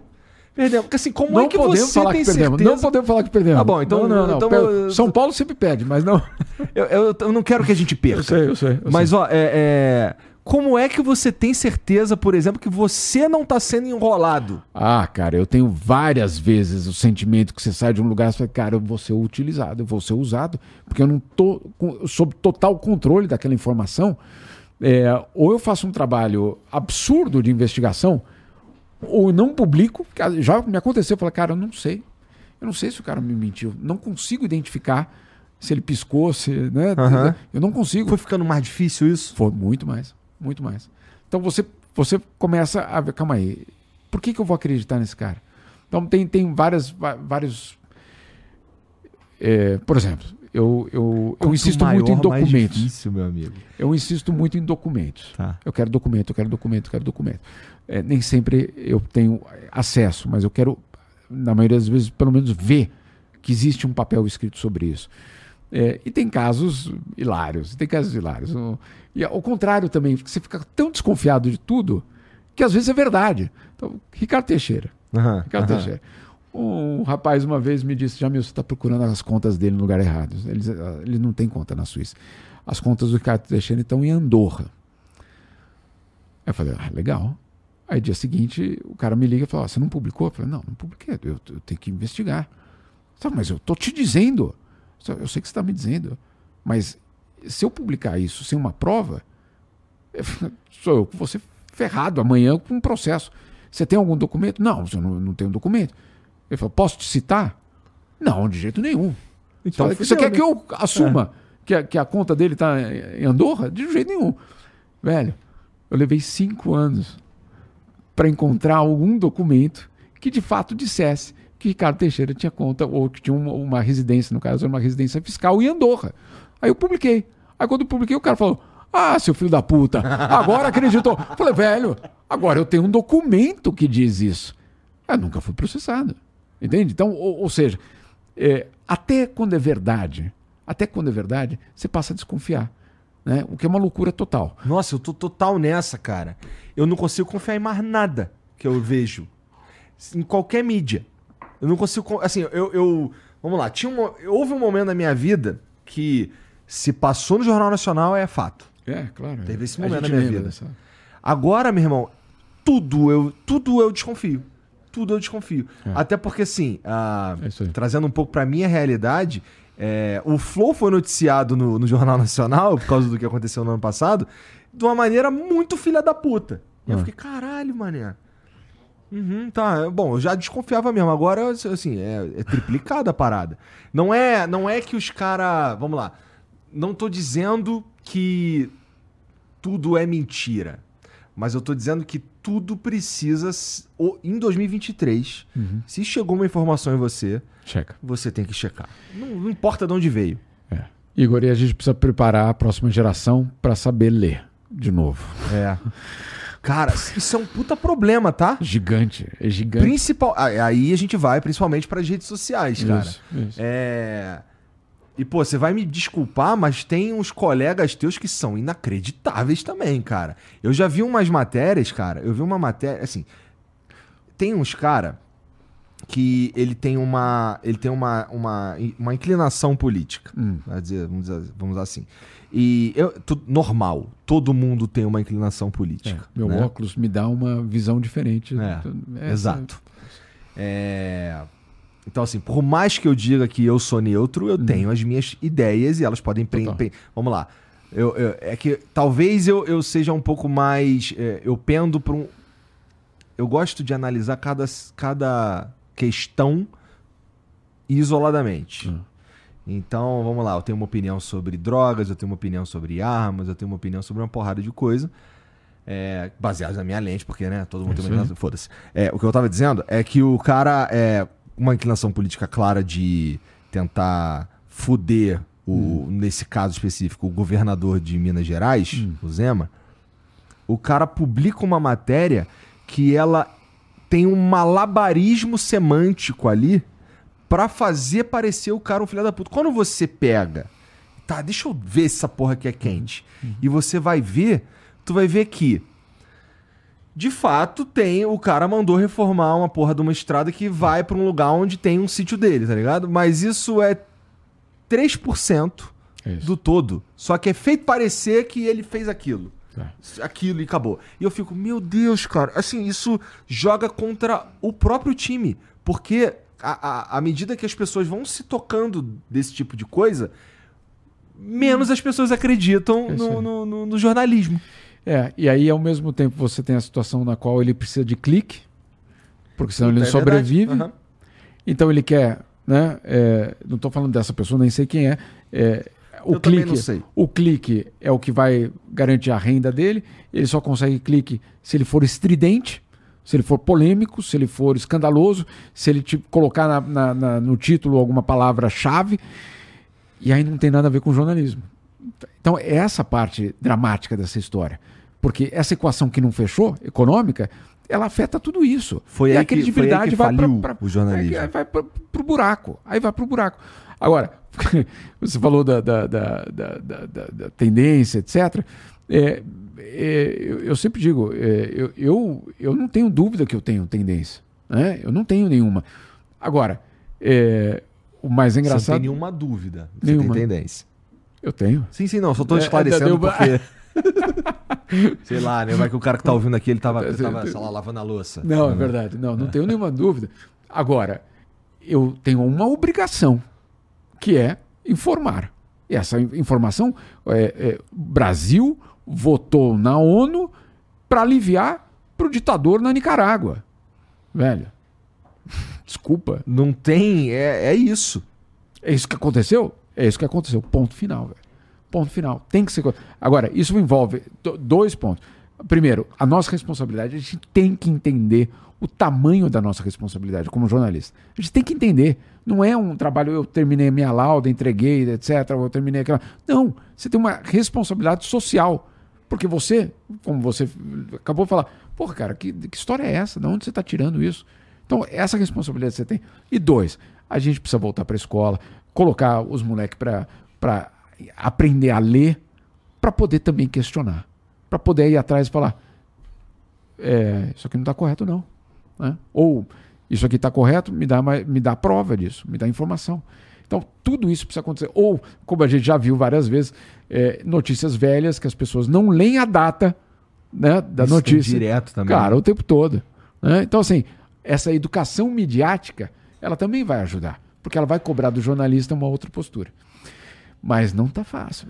É, assim, vamos lá. Pro Jamil Chad manter uma puta, vou usar uma palavra forte, manter uma honestidade hum, é na hora é de. Forte é, forte mesmo. É, para você manter uma honestidade em, em noticiar que é, o Lula, é, na verdade o Brasil, é, tanto Não, aliviar... o governo Lula mesmo. Tá. O governo Lula mesmo votou para aliviar, sem dúvida nenhuma. Então, é, e você ter o teu, o, o, fazer o jornalismo da maneira como ele idealmente deveria ser feito e tal, é uma parada, porque tu é o Jamil Chad.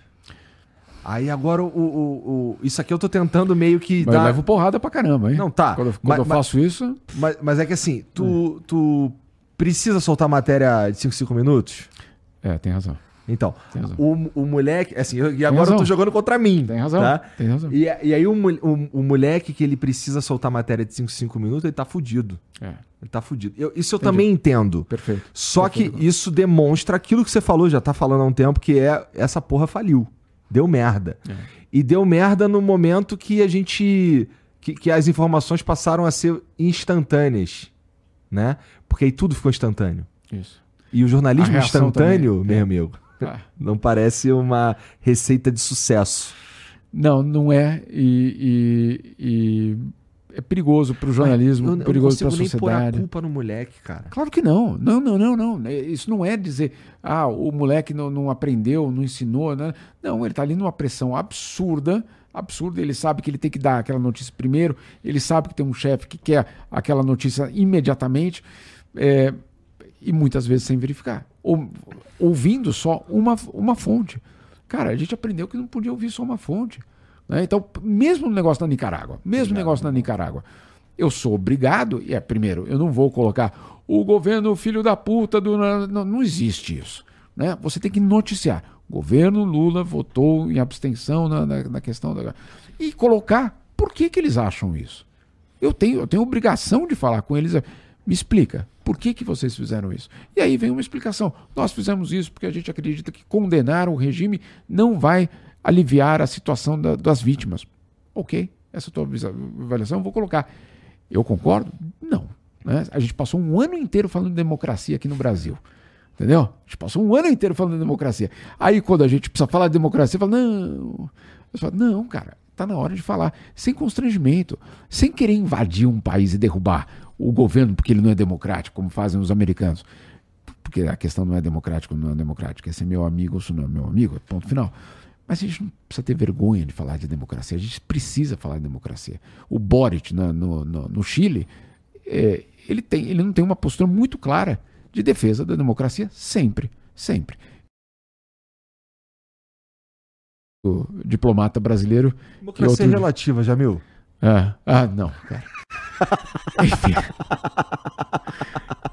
Olha, eu, eu, eu, eu entendo quando você fala isso no sentido de vamos todos na mesma direção construindo essa democracia.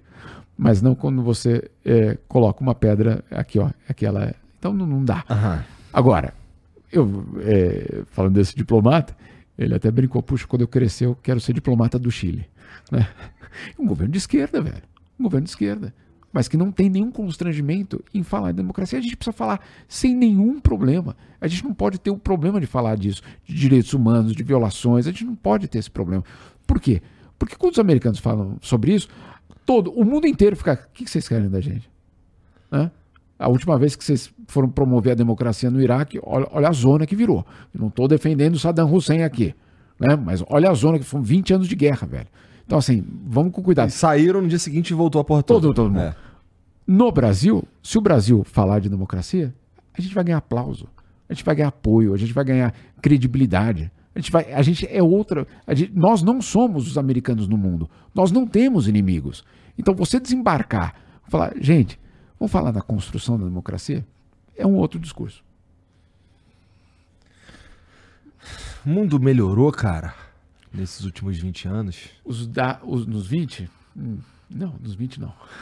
Na tua percepção? Não, não, não. Os dados mostram que não. Tá? É, eu estou falando de dados. É, em relação aos últimos 70 anos, sim, 75, exatamente. Muito, muito. Então, por exemplo, analfabetismo. É, a, no começo do século XX, ali 1930, 40, se eu não me engano, eu vou errar, vão me xingar nas redes, ah, etc. para de ser chato, né? Quer que o cara saiba a data certinha também? É, não, eu tinha Deus. isso, porque eu cheguei a colocar num livro, mas por mas isso que você, eu tô... eu já me o. Não, mas então, mas... Não é essa nem, porra nem aqui não, hein, cara. Senão eu que tô desinformando, o Alexandre de Moraes vai me fuder. Posso procurar? Posso não, procurar? Não, brincando, pô, pelo amor de Deus. Não, basicamente era o seguinte, analfabetismo. De cada 10 pessoas, 7 eram analfabetas. Hoje, de cada 10, menos de 3 são analfabetas. Então, o mundo melhorou sim. Tá? Então, é, é, eu fui em inauguração de luz elétrica em cidade africana. É espetacular a festa, que né, uma cidadezinha pequenininha que é em Burkina Faso, para você ter ideia.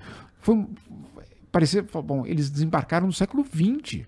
A gente está no século XXI, mas eu fui em inauguração de, de luz elétrica no século XXI. Então, eles, eles chegaram no século XX.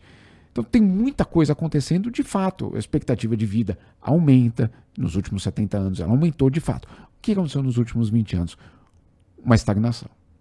Isso sim é muito preocupante. Então, todos os objetivos de chegar em 2030 com a erradicação da fome, é, com a, a, redução da pobreza pela metade, etc., tudo isso ficou estancado. Por quê? Por vários motivos. Porque agora a gente está preocupado com outra coisa?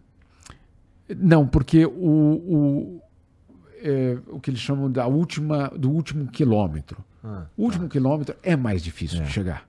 Né? O, o, último quilômetro vai exigir uma operação para resgatar aquelas pessoas que estão né, num, bolso, num bolsão de pobreza é, X. Esse é um primeiro aspecto. O segundo aspecto é porque sim, é, e aí eu não estou falando capitalismo como se eu fosse comunista, mas o sistema capitalista é absolutamente cruel quando precisa ser salvo. Ele é salvo, as pessoas não são salvas. Então a gente viveu isso na primeira década do, do, do desse, desse século, uhum. as consequências estão até aí até hoje, e depois vem uma certa pandemia, né, que também é, tira, é, para você ter ideia, nesses dados que saíram hoje da ONU, é, o número de famintos nos últimos dois anos no mundo aumentou em mais de 100 milhões de pessoas. Cara, é muita é gente. É muita gente. Então, assim, é, é, os últimos 20 anos foram de estagnação. metade do Brasil. Exato. Famintos. Não é faminto pô, eu vou ter que escolher o que, o que comer. Não, você não vai ter o que comer. Não estou falando de insegurança alimentar. Insegurança alimentar é, cara, eu vou, eu vou andar em vez de pegar o ônibus porque eu vou usar aquele dinheiro para comprar comida. Não é essa. Isso é insegurança alimentar. Fome é, é quando você não fodeu, tem. É. Não tem. Então, essa situação tá foda. 700 milhões de pessoas no mundo passando fome, não dá para você dizer o mundo melhorou. Né? Dois anos, 100 milhões dois anos, mais 100 milhões, na verdade. 100, 100, agora não lembro. Tudo número, bem, mas. 100, 160 alguma coisa. Nossa, a pandemia bateu em tudo quanto é canto. Todo quanto é canto. E, e, e mostrou que até os países ricos não estavam preparados. Então, por isso que eu digo, é, a resposta a tudo isso precisa ser um, um compromisso total a garantir a vida dessas pessoas, cara. Então, é, você vai falar, bom, é, tem dinheiro? Tem. Tem dinheiro. Isso não tem nenhuma dúvida que existe dinheiro para erradicar a fome, tem dinheiro para erradicar a pobreza, mas não é uma opção política. E aí você fala. Era aí que eu ia chegar. Não Isso é. que eu ia dizer o seguinte. Não é uma opção política. Estando lá em Genebra, vendo, acompanhando o papo dos caras, não sei hum. o quê. Meu irmão, deve ter um distanciamento desses caras tão gigantesco com a realidade das pessoas que estão com fome. Isso. Que sei lá, as decisões não são. As, assim, não tem como não, não tem. tomar a melhor decisão quando você não, não sabe nem o que, está acontecendo. Cara, de verdade. Sabe um número que tem na tabela.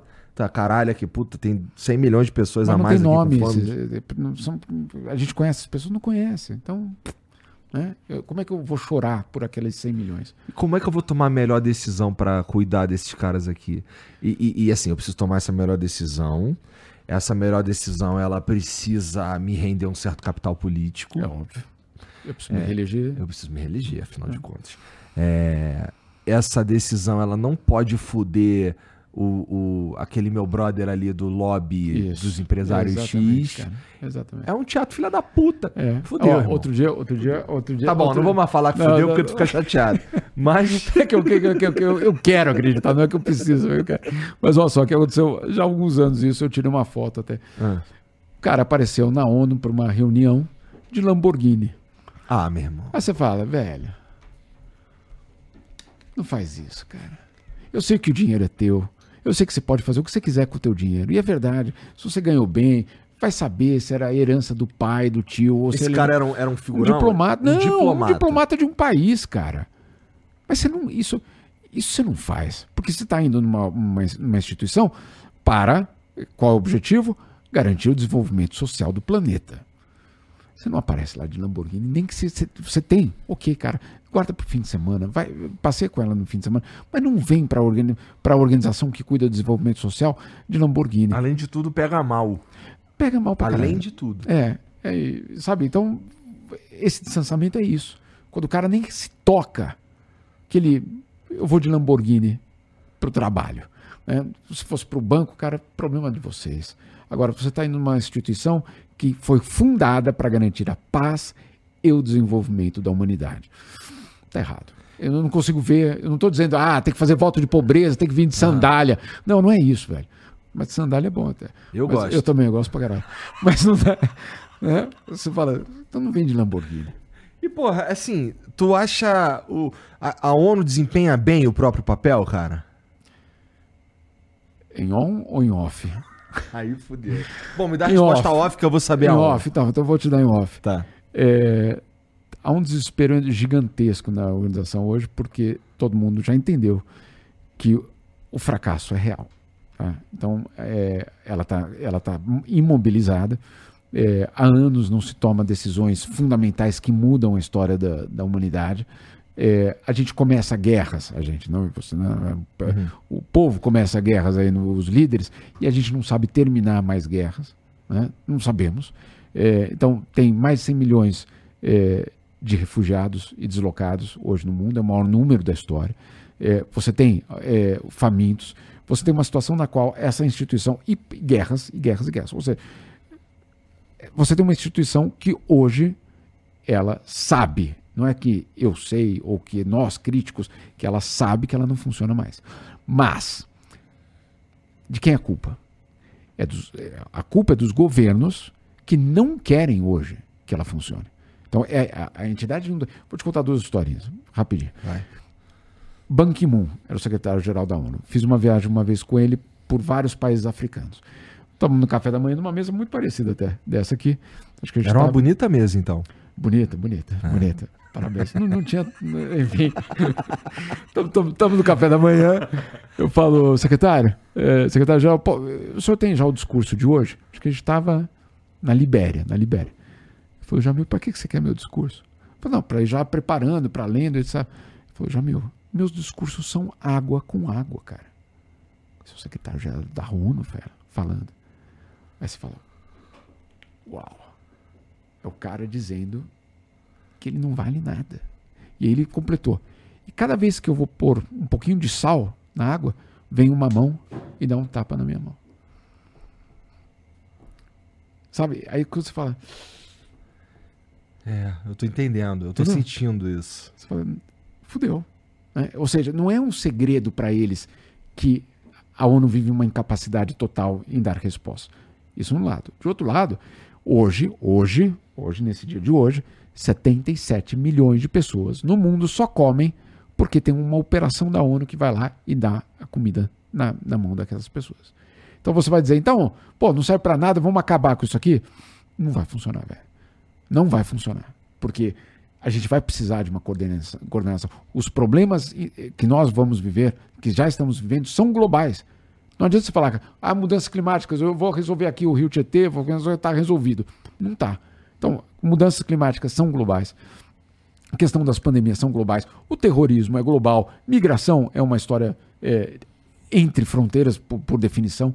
Então você vai precisar ter uma organização. Agora, qual organização é essa? A gente vai precisar.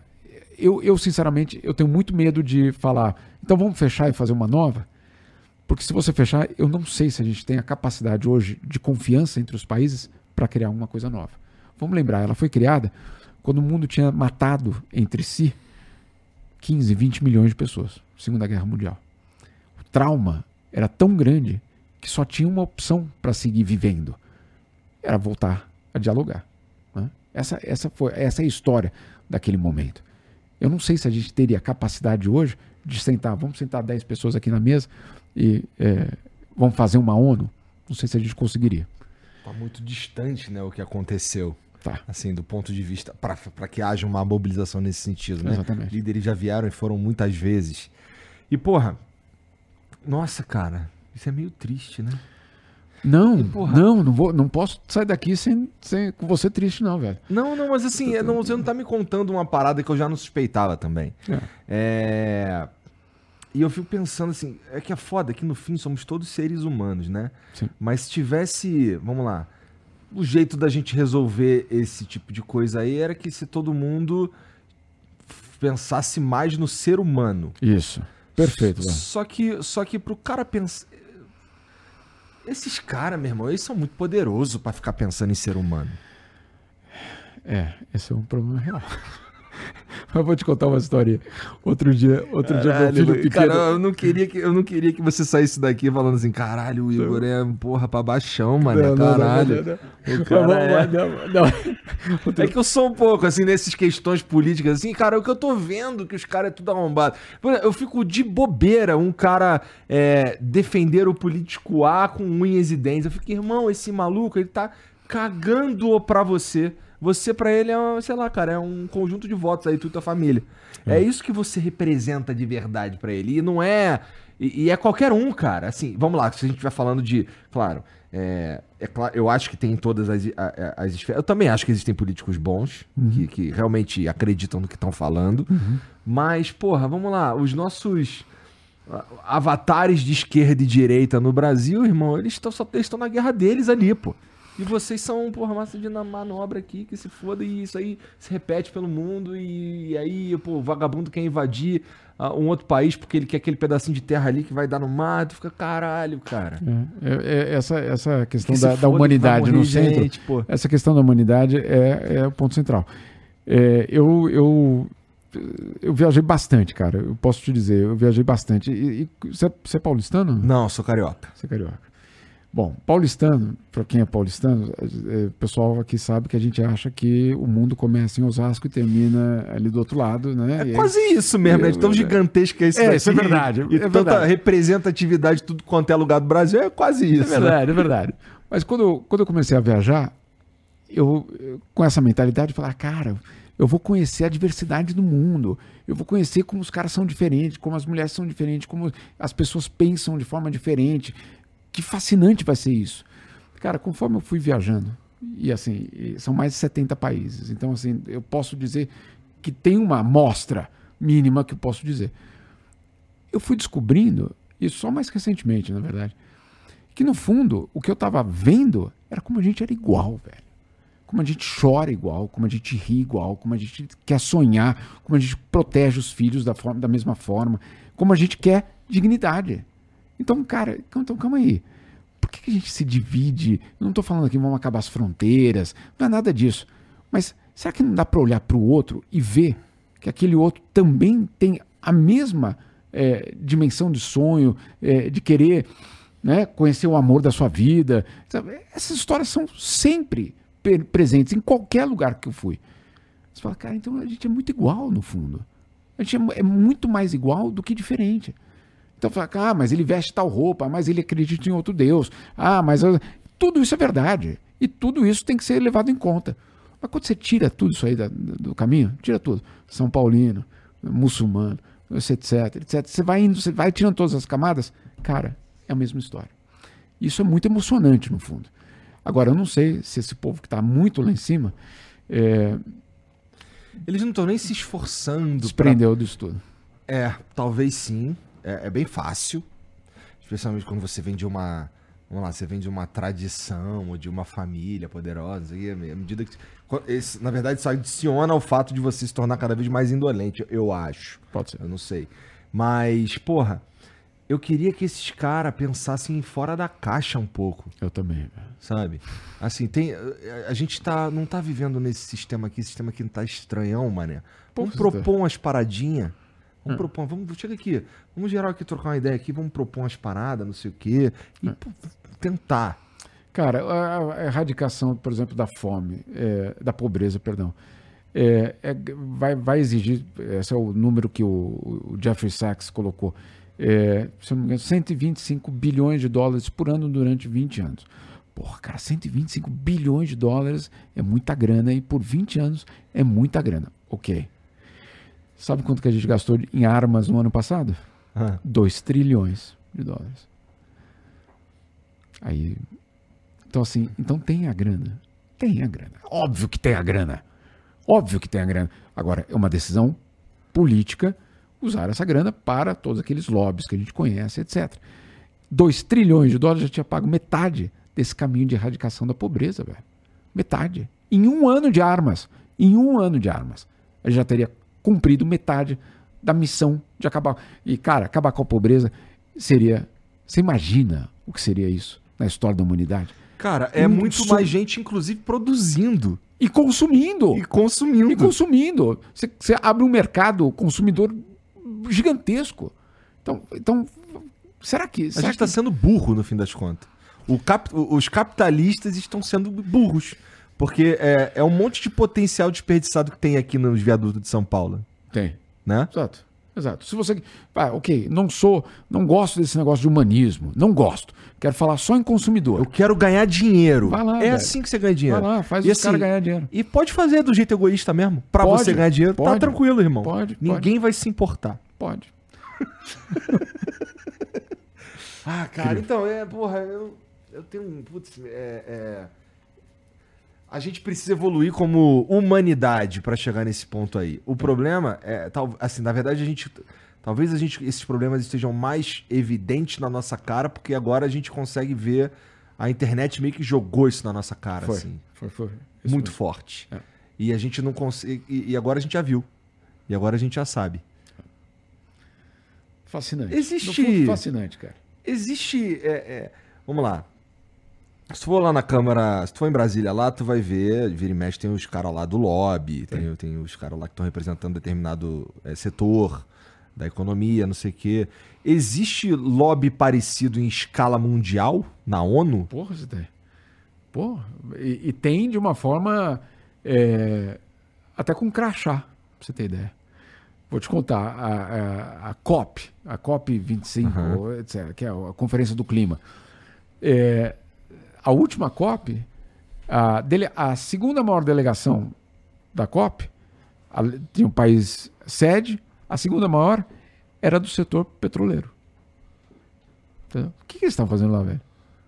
Ah, estavam lá vendo como é que eles fazem para reduzir os próprios ganhos. Ah, tal. sim. É. sim. Então, assim, é com crachá. Não é. Claro que tem todo o lobby confidencial, né? tem tudo isso. Mas eles também estão presentes com crachá, com nome registrado, etc. Então, é escancarado. É escancarado, não é. Na OMS, você falou do conspiração do lobby farmacêutico. Aham. Na pandemia, sinceramente, eu, eu não posso dizer que eu sei ou não sei. Agora, historicamente, sim, o lobby farmacêutico sempre esteve presente na, na OMS. Sempre. É, não, é, não é segredo para ninguém. né? A gente sempre reclamava, nós da imprensa. Eu fui, por alguns anos, presidente da Associação dos Jornalistas Estrangeiros na Suíça. Então, era o meu trabalho como presidente da associação é, querer acesso a tudo. Aí tinham várias situações na OMS que a indústria farmacêutica tinha acesso à reunião e eu não tinha. Eu digo, os jornalistas. Falei, calma aí. Se eles podem entrar, eu também tenho que ser autorizado a entrar. Aí não podia, enfim. Então o lobby é permanente, é real. Eu não vejo problema no lobby, mas ele precisa ser transparente. A gente precisa saber um voto daquela pessoa, se teve alguma contrapartida daquele lobby, precisa ser transparente. O lobby faz parte, é, faz parte, não, dá para dissociar. Agora, precisa ser transparente, a gente precisa saber exatamente quem votou por quem. Não adianta dizer, não, eu votei por porque eu acredito. Não, não, não acredito. E aquele teu, teu colega lá que né, é, bancou a tua viagem para a Copa do Mundo era quem? Ah, não, aquele é o pessoal que me financiou. Sabe? É. Então isso precisa ficar muito claro. E como é que é, como é que é, como é que foi para, como é que foi a transição para tu começar a colaborar com todas essas agências que tu colabora. Eu, tu, eu, eu duvido que tu consiga enumerá-las, inclusive. Mas para todas elas, como é, como é que, como é que Não, aconteceu isso? É... Olha, de muitas formas era porque as, as notícias aconteciam em locais que eu estava. Então, é, e muitas vezes, sei lá, a CNN ou a BBC, é, na, durante a Copa do Mundo, a Olimpíada aqui no Brasil, é, precisavam de alguém que fizesse justamente essa, essa tradução do Brasil para eles. Porque a gente é difícil de traduzir, cara. Né? Não, não a língua, mas um estrangeiro tem sérias dificuldades de entender o que quer dizer isso. Né? Como é que isso acontece no, no país de vocês? Eu não estou falando que é melhor ou pior, não é isso. Eu acho que eles viram como uma oportunidade para que eu, é, ok, é um brasileiro, é, vai conseguir fazer essa ponte, um brasileiro, mas que mora tanto tempo no exterior, vai conseguir fazer essa ponte. Então foi, foi por aí que, que andou. Foi chegando devagarzinho e aí virou um montão de gente. É, é as, tenho a, a, os altos e baixos, como todo, toda a nossa. Eu, eu, por exemplo, eu produzo, produzo toda semana uma newsletter é, que vai direcionada só ao mundo diplomático, é, às chancelarias, ao, ao mundo diplomático inglês, com uma equipe internacional, etc. Ali eu tenho que virar a chavinha. Ali eu não posso é, é, Bolsonaro, Lula, São Paulo, Palmeiras, não é essa a questão. Ali eu preciso virar a chavinha, eu não posso nem ser brasileiro, no sentido, eu tenho que mostrar uma notícia internacional. Uhum. Então essas, essas mudanças de chave precisam acontecer porque você tem um público diferente. É não é melhor ou pior, não é isso. Mas é um, o público-alvo é outro. Então eu não posso escrever da mesma forma, não posso trazer aqueles assuntos da mesma forma, e às vezes eu preciso explicar coisas que eu não precisaria explicar aqui no Brasil. Então, outro dia eu fiz uma matéria para esse grupo sobre uma questão brasileira e no meio falava Celso Amorim. É, eu tive que parar e explicar. Celso Amorim, ex-ministro atualmente, coisas que você talvez não precisasse aqui. Né? Então, essa tradução foi sempre talvez uma vantagem. Não sei se é uma vantagem minha, mas. Quando é que surgiu a primeira, cara? Tu tinha que idade? Como é que isso. Isso tu sentia que era uma virada de carreira? Tu sentia que era mais um patamar que tu estava galgando? Não lembro qual foi a primeira, mas eu acho que o, o momento mais importante dessa virada é, foi mesmo Copa do Mundo e Olimpíada no Brasil. Dois mega tá. eventos. Tá. É, e eu cobria, eu não cobria esporte nesse sentido, eu cobria a, a política do esporte. Né? E aí você tem também todo o escândalo da FIFA, é, que envolvia todos os brasileiros. Então, claro, o mundo que ele, quem é Ricardo Teixeira, né? Quem é Marco Polo Del Nero, né? Para eles esses nomes não diziam nada. Então essa tradução também, eu acho que é ali que foi a parte é, que eu acho que eu posso dizer que começou com mais força. Entendi. Mas é, é curioso porque é, o mundo quer saber, no fundo, também o que acontece aqui no Brasil. É uma, tem uma curiosidade, tem uma, um apetite por Brasil que pode ser muito lindo, no fundo. Que pode Mas ser... porque, porque o, o Brasil gera curiosidade mesmo porque o Brasil é foda no mundo? Depende do setor, é foda mesmo. É, Mas dependendo do setor, é foda, é foda mesmo. mesmo. É foda é. mesmo. É, a história que eu conto da OMS, que os caras, os caras, eu tô falando da cúpula, cara, não tô falando do funcionário, eu tô falando da cúpula da OMS, quase me puxando pela goela, dizendo, velho, cadê vocês, cara? Cadê vocês? Vocês eram os, os o, o, país tropical que tinha, não é a música, né? Mas o país com capacidade de enfrentar doenças, vírus, etc., que todo mundo admirava. Cadê vocês? Então, assim, essa reação não era seus bostas, não, era vocês eram nossas referências nisso. Então, nessa, em tudo isso, o Brasil existe realmente. Agora, tem uma outra parte que é um certo encantamento que tinha. Não dá para dizer que tem mais, mas que tinha um encantamento. Aquela camisa amarela, velho. Aquilo ali, o que já me abriu de portas pelo mundo. O show eu... já me contou as histórias é, que ele viaja com a camisa do, do é, Brasil. É real. Viajou, né, então, mas é real. não, não é uma. Ah, essa é historinha. Não, não cara. Eu me lembro numa, num campo de refugiado no, entre o Iraque e a Jordânia. Poeira, areia para todo lado. De repente tinha um moleque, um moleque com uma camisa da seleção brasileira. Você fala, cara, como é que chegou aquilo ali? Né? E ele orgulhosamente. Ah, na, na Tanzânia também aconteceu uma coisa engraçada. Uma, uma, um, um, time de futebol que tinha ganhado um, um, torneio, os 11 com a camisa do Ronaldinho Gaúcho. Os 11. O que mata o objetivo da camisa com o negócio, né? Porque você, você tem um nome para uhum. dedicar cada um. E o número, no caso, todo mundo escutou Pô, todo Gaúcho. Aí eu fui perguntar pro cara, desculpa, desculpa, é que não vou, não vou resistir. Por que todos com a camisa do Ronaldinho Gaúcho? Aí ele falou: se um é alegria, imagina 11. Pá. Ok. Não tinha nada a ver com número, com identificação, não tinha nada a ver com isso. Tinha a ver com quem nós somos no mundo. Isso a gente precisa recuperar, velho. Era uma mentira? Também era uma mentira, porque o nosso país é, é, é, é uma construção violenta, sangrenta, é, de gente que foi escravizada por 300 anos. Tudo isso é muito real. Agora, a gente desembarcava no mundo como um país simpático. Isso a gente precisa recuperar de alguma forma. Isso vai levar um tempão, porque o que, o, o que aconteceu é, em termos de destruição da imagem do Brasil é, é dramático, é dramático. Eu não estou falando é, se eu sou desse lado ou daquele lado, mas, mas o fato. Falando é... claramente, está falando que o, o, o, Bolsonaro ele atrapalhou nessa percepção internacional. Muito. Muito, muito, muito, muito. muito, tá. muito. A gente viu algumas declarações, por exemplo, é, que atacavam ainda que indiretamente, para ser brando, ainda que indiretamente atacavam a China, por exemplo, Isso. em vários momentos. É, mas, porra, a eleição. É, os caras que. O, o, o, PT, por exemplo, gostam de falar que, que o Lula mudou essa porra da água pro vinho. Então, é, o mundo queria que o Brasil voltasse, porque o mundo precisa do Brasil. Não porque precisa, ah, nós precisamos do, da, da soja de vocês, não é isso. É, como a Suíça era o local de debate, o Brasil é o local que trazia os emergentes para um consenso, trazia os ocidentais, porque nós somos ocidentais, não dá para dizer que nós somos asiáticos, nós não somos asiáticos. Então, é, trazia, o Brasil fazia pontes nos bastidores da, da, diplomacia e essa ponte desapareceu. Então, o mundo precisava daquela, daquela ponte de volta. É nisso que a gente voltou, não é no discurso do Lula que a gente voltou. Entende? E a, o que foi destruído do Brasil no mundo não foi, não foram só foi também, mas não foram só as falas do Bolsonaro. Foi porque esse papel de ponte acabou. Né? Aí, dos, um dos argumentos do pessoal do Itamaraty na época é falar: eu não quero ser ponte para ninguém, eu quero eu é, ter a minha posição. Então, como você não tem posição, você não tem arma nuclear, você não tem posição, você não tem uma economia forte, é, você vende commodity, você vai ter que posição, velho. Então a ponte não era para fazer consensos.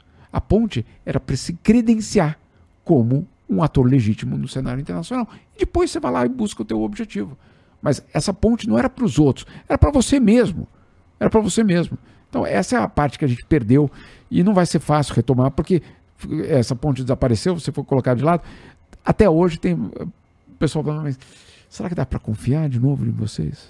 Entendeu? Ah, agora é outro governo, eu sei, eu sei que é outro governo, que legal, um abraço aqui, mas será que dá mesmo para confiar?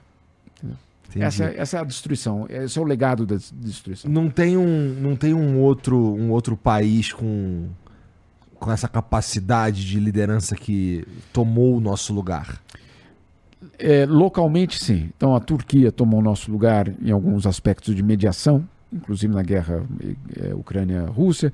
É, na questão ambiental, a Colômbia é, assumiu uma posição de liderança na defesa da Amazônia que era para ser naturalmente do Brasil. Então, é, em cada uma das áreas, outros, outros atores apareceram. Mas por que, que o Brasil é, é, era um ator confiável, que, eles, que é o nome que eles colocam?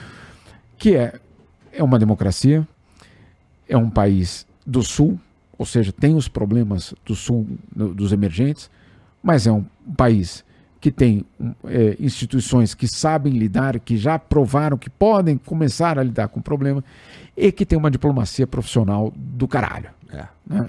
Tem embaixada do mundo inteiro, uh, os caras são bons mesmos, é, mesmo, não, não, há nenhuma dúvida sobre a capacidade desses caras.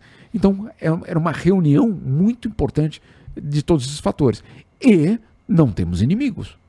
Né? Então não é que a gente está fazendo isso porque no fundo eu quero pegar aquele cara que mora do outro lado. Não, não, nós não temos os inimigos. Então isso tudo facilitava e pessoal ia para o Brasil, cara, a quantidade de reunião que eu já fui, que as pessoas, que os países esperavam o Brasil falar para eles falarem. Porque queriam ouvir primeiro o que, que vai dizer o Brasil sobre isso. Né? É, então, assim, é, é, e aí não é PT. Isso é dos últimos das últimas décadas. Então não, não, não, não vamos confundir a posição do Brasil no mundo de inserção com a, a inserção do, do, do, PT no mundo. Não, é muito mais amplo. O que o PT fez foi usar isso. Ele usou. Agora, essa estrutura, isso tudo já estava montado. Por que, que a, a, a derrota do Bolsonaro foi tão importante para a extrema-direita mundial? Porque a extrema-direita sabia que contava com um país que tinha uma diplomacia muito eficiente. Se aquela diplomacia eficiente fosse usada naquela direção, era a extrema-direita mundial que ganhava. Então o Brasil era um. Vou te contar. Perdão. Eu, Cara, eu quero todas história. as histórias que você puder contar, eu quero ouvir, Jamil. Você é o Jamil. Olha, o, o, Trump tinha uma Damares Alves. Tá? Ah, ah. Tinha uma ministra que cumpria a mesma função da Damares Alves. Chamava Valerie Huber. Último dia de governo do Trump, ela manda um e-mail para os apoiadores dela grupos conservadores, igrejas, etc., todos dizendo: gente, estou indo embora, o governo acabou, infelizmente perdemos a eleição, mas foram os anos mais importantes da minha vida. Foi uma honra servir ao governo Trump, ao meu país, etc, etc. A nossa agenda, leia-se, a agenda ultraconservadora, etc., tem que continuar. E eu recomendo a vocês que, se alguém quiser alguma informação extra, favor procurar a Embaixada do Brasil em Washington. Entendeu? Entendi. Então, é aquela, sabe aquele, aquela competição na Olimpíada de passar o bastão? Uhum. O Trump passou o bastão para o Ernesto Araújo, Damares Alves e Jair Bolsonaro continuar a corrida, que era fundamental para a extrema-direita mundial. Então, não é um e-mail que alguém me contou, velho. Eu tenho, eu tenho esse e-mail. Eu insisto, eu preciso sempre do documento para falar dele. Isso que aconteceu. Então, para a extrema-direita mundial, quando o Bolsonaro perde, a gente vai fazer. Quem, quem que a gente chama agora? A Hungria? Velho, a Hungria, cara, com todo respeito, com todo respeito, a Hungria cabe em um bairro de São Paulo, tem o um poder político zero e não tem como mover a fronteira da, do debate internacional. Quem é a Hungria, cara? Entendeu? Quem é Victor Orbán no mundo? Agora, o Brasil, velho, o Brasil tem uma outra, outra posição. Então, por isso que foi tão importante a eleição no Brasil, para o mundo inteiro. A gente é foda. É. A gente precisa acreditar nisso. Né? A gente precisa acreditar nisso. O problema, é, aí é um outro problema, é que a gente acha, como a gente é foda, a gente já resolveu os problemas. Né? Porra, que tipo de idiota acha isso? Ah, velho. Tem, tem... tem um amigo, tem um amigo é, francês que dizia o seguinte: quando ele ia pro, naquele auge, o Brasil bombando ali, 2006, 2007, uhum. tal, não sei o que, tal, pré-sal, é, pobreza reduzindo tal. Ele falava que ele chegava no Brasil e falava: pô, vocês são foda, né? Que o brasileiro batia no peito e falava, somos mesmo, somos uma superpotência. Aí ele pegava o avião e ia para a China. A China explodindo, né? Não é crescendo, é explodindo. Uhum. Chegava para o chinês e falava, nossa, vocês são uma superpotência. E o chinês falava, não, calma, nós somos ainda um país pobre, aqui não está acontecendo nada, etc. Ou seja, né? a gente sabe que tem. É, a gente tem esse defeito, né? De de talvez vender um peixe maior do que o que a gente tem na geladeira para te oferecer. Puta oportunidade que a gente perdeu nesses anos aí. Foi. Foi. Puta oportunidade. Muito. Triste demais. Já tomou hidromel, Jamil? Não, me conta mais. Cara, sabe o que, que é hidromel? Não, me conta mais. Cara, o hidromel, cara, ele é como se fosse. Tu gosta de vinho? Muito. É como se fosse um vinho. É. Explicando grosso modo, tá? tá é como é. se fosse um vinho, só que na fermentação, em vez de usar uva, hum. usa o mel. E aí dá o hidromel. Não esse, porque esse aqui tem um. é saborizado. Certo. Mas o, o, o, o tradicional, ele é feito assim. Olha Bom, lá. Eu vou te dar um tradicional também, mas eu vou te dar esse aqui de presente vou pra você experimentar. Quando você chegar no, em casa, experimenta lá. Posso levar pra Suíça? Pode levar pra Suíça, então, pode levar. Muito obrigado. Pior que pode total levar pra Suíça, não pode, dá nada não. Pode, é. na mala, sem dúvida nenhuma. E, pô, você que tá ouvindo aí, você também pode experimentar o hidromel, especialmente o hidromel Felipe Mid, porque esse é um dos melhores do mundo, não sou eu que tô dizendo, é o próprio mundo. O, o, o Jamil talvez não saiba, Mas o, o, o Hidromel Felipe Mid participou de, uma, de um concurso internacional de, de, de, bebidas e tal. E dentro das, da, da, da, categoria deles, eles foram é, premiados. Os quatro sabores foram premiados: dois com medalha de ouro, dois com medalha de prata, meu amigo. Isso quer dizer que é um, é um produto muito brabo dentro do, do, do próprio segmento. É, e você pode experimentar na tua casa aí, entrando em philipemid.com.br e você vai encontrar lá sete sabores, cara. Porque tem um novo. Esse aqui é novinho, cara. Esse aqui é novinho. Eu vou te, assim, não tá aí, mas eu vou te dar um desse aqui também pra tu depois me dizer o que, que você achou. Eu gostei bastante. Esse aqui é de cacau, cara. Dark Cacau é o nome desse daqui. Até outro dia ele tava com uma interrogação aqui em cima da mesa. Mas agora todos já sabemos que é Dark Cacau o sabor. Bom, mas existem sete sabores. Começando pelo tradicional, que deu origem a todas as outras receitas. Tem o Double Oak, que lembra um vinho seco. Tem o Oak Age, que é maturado com lascas de carvalho. Tu sabe quanto é custa uma lasca de carvalho? Gênio. Pô, tá de sacanagem. Você é o Jamil Chad, cara. Eu só sei a cotação em euro. Eu só sei a cotação em euro. Mas é coisa fina. É tá coisa bom, fina. Tá bom, tá bom. Ah, tem o Frutas Vermelhas, que é um pouco mais doce. A galera aqui do estúdio gosta bastante desse. É, tem, os, tem dois da linha Fresh, esses para você tomar bem geladão, certo? Curtindo uma praia, curtindo uma piscina, uma parada assim. É, que é o de limão e de abacaxi. E tem agora esse novo aqui, cara, que é o Dark Cacau, pensando na temporada fria do ano, tá? Para você experimentar aí na tua casa também. É só entrar em philipmid.com.br. Você pode usar o cupom FLOW10 para ganhar 10% de desconto na tua compra, o que matematicamente quer dizer que se você comprar 10 garrafas, Hum. uma sai de graça. Impressionante a matemática, Será né? que eu posso levar 10? Aí eu já não sei. Mas aí na tua casa você pode entrar lá e e usar o cupom FLOW10 para ganhar 10% de desconto, beleza? É, se você tem uma balada, se você tem uma distribuidora e quer revender, também tem uma galera lá para cuidar desse tipo de negócio. Você vai preencher um cadastro rapidinho, os caras entram em contato contigo, te ajuda para fazer da melhor maneira possível, beleza? É muito importante lembrar, no entanto, que para comprar e para consumir bebida alcoólica você precisa ser maior de 18 anos, tá bom?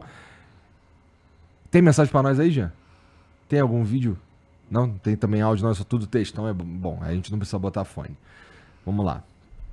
Putz, cara, eu. Eu. Sinto que talvez eu tenha exagerado no meu pessimismo hoje aqui, cara. Eu- várias vezes você falou, cara, eu não posso acreditar nisso, cara.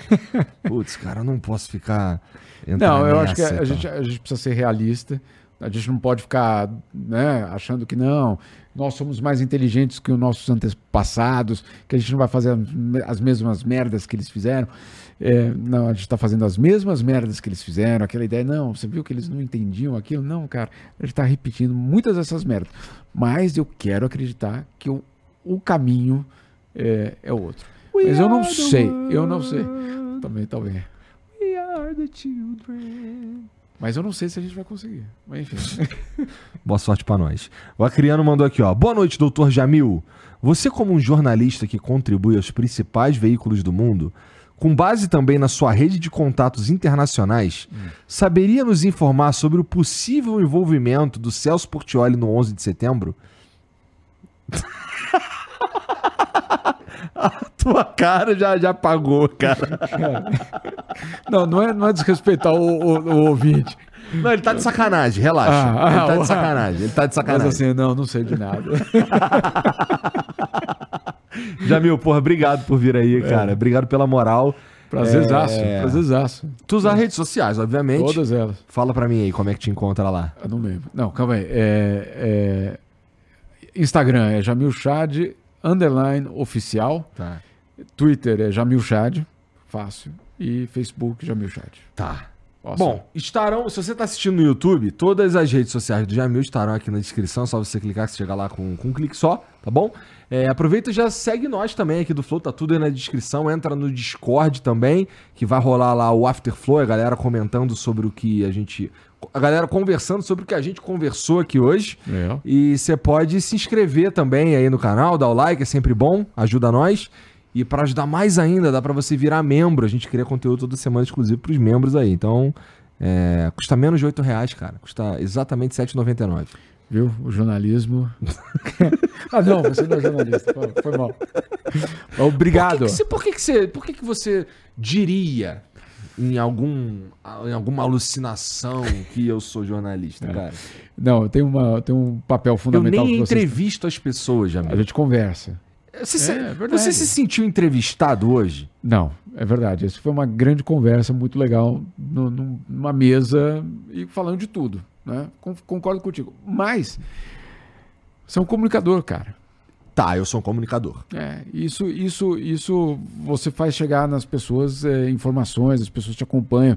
É, eu da Suíça te acompanho. Então é, é isso. É, você faz esse, esse papel que em qualquer sociedade é fundamental. É levar a informação, levar essas opiniões, levar o debate, abrir o debate. E a gente precisa voltar a ter a capacidade de escutar. Cara, esse é meu objetivo. Então pronto. Era Então, tudo que eu queria. então que vamos pessoas- junto. Então Ó, vamos junto. é, se as pessoas formassem as próprias opiniões, eu já tava muito feliz, cara. É isso aí. É isso aí. Vamos ajudar. Vamos ajudar. Amanhã tu vai estar lá no, no Flow News, vai conversar com o Tramontina. Tramontina. Né? Muito legal. Muito bom. Tu já conhece, já conhecia o Tramontina antes? Pessoalmente, não. É, é Vai mas se amarrar, cara. Não, eu não conheço ninguém que fala assim, pô, o Tramontina é chatão. eu também não, não conheço, cara. Não conheço mesmo.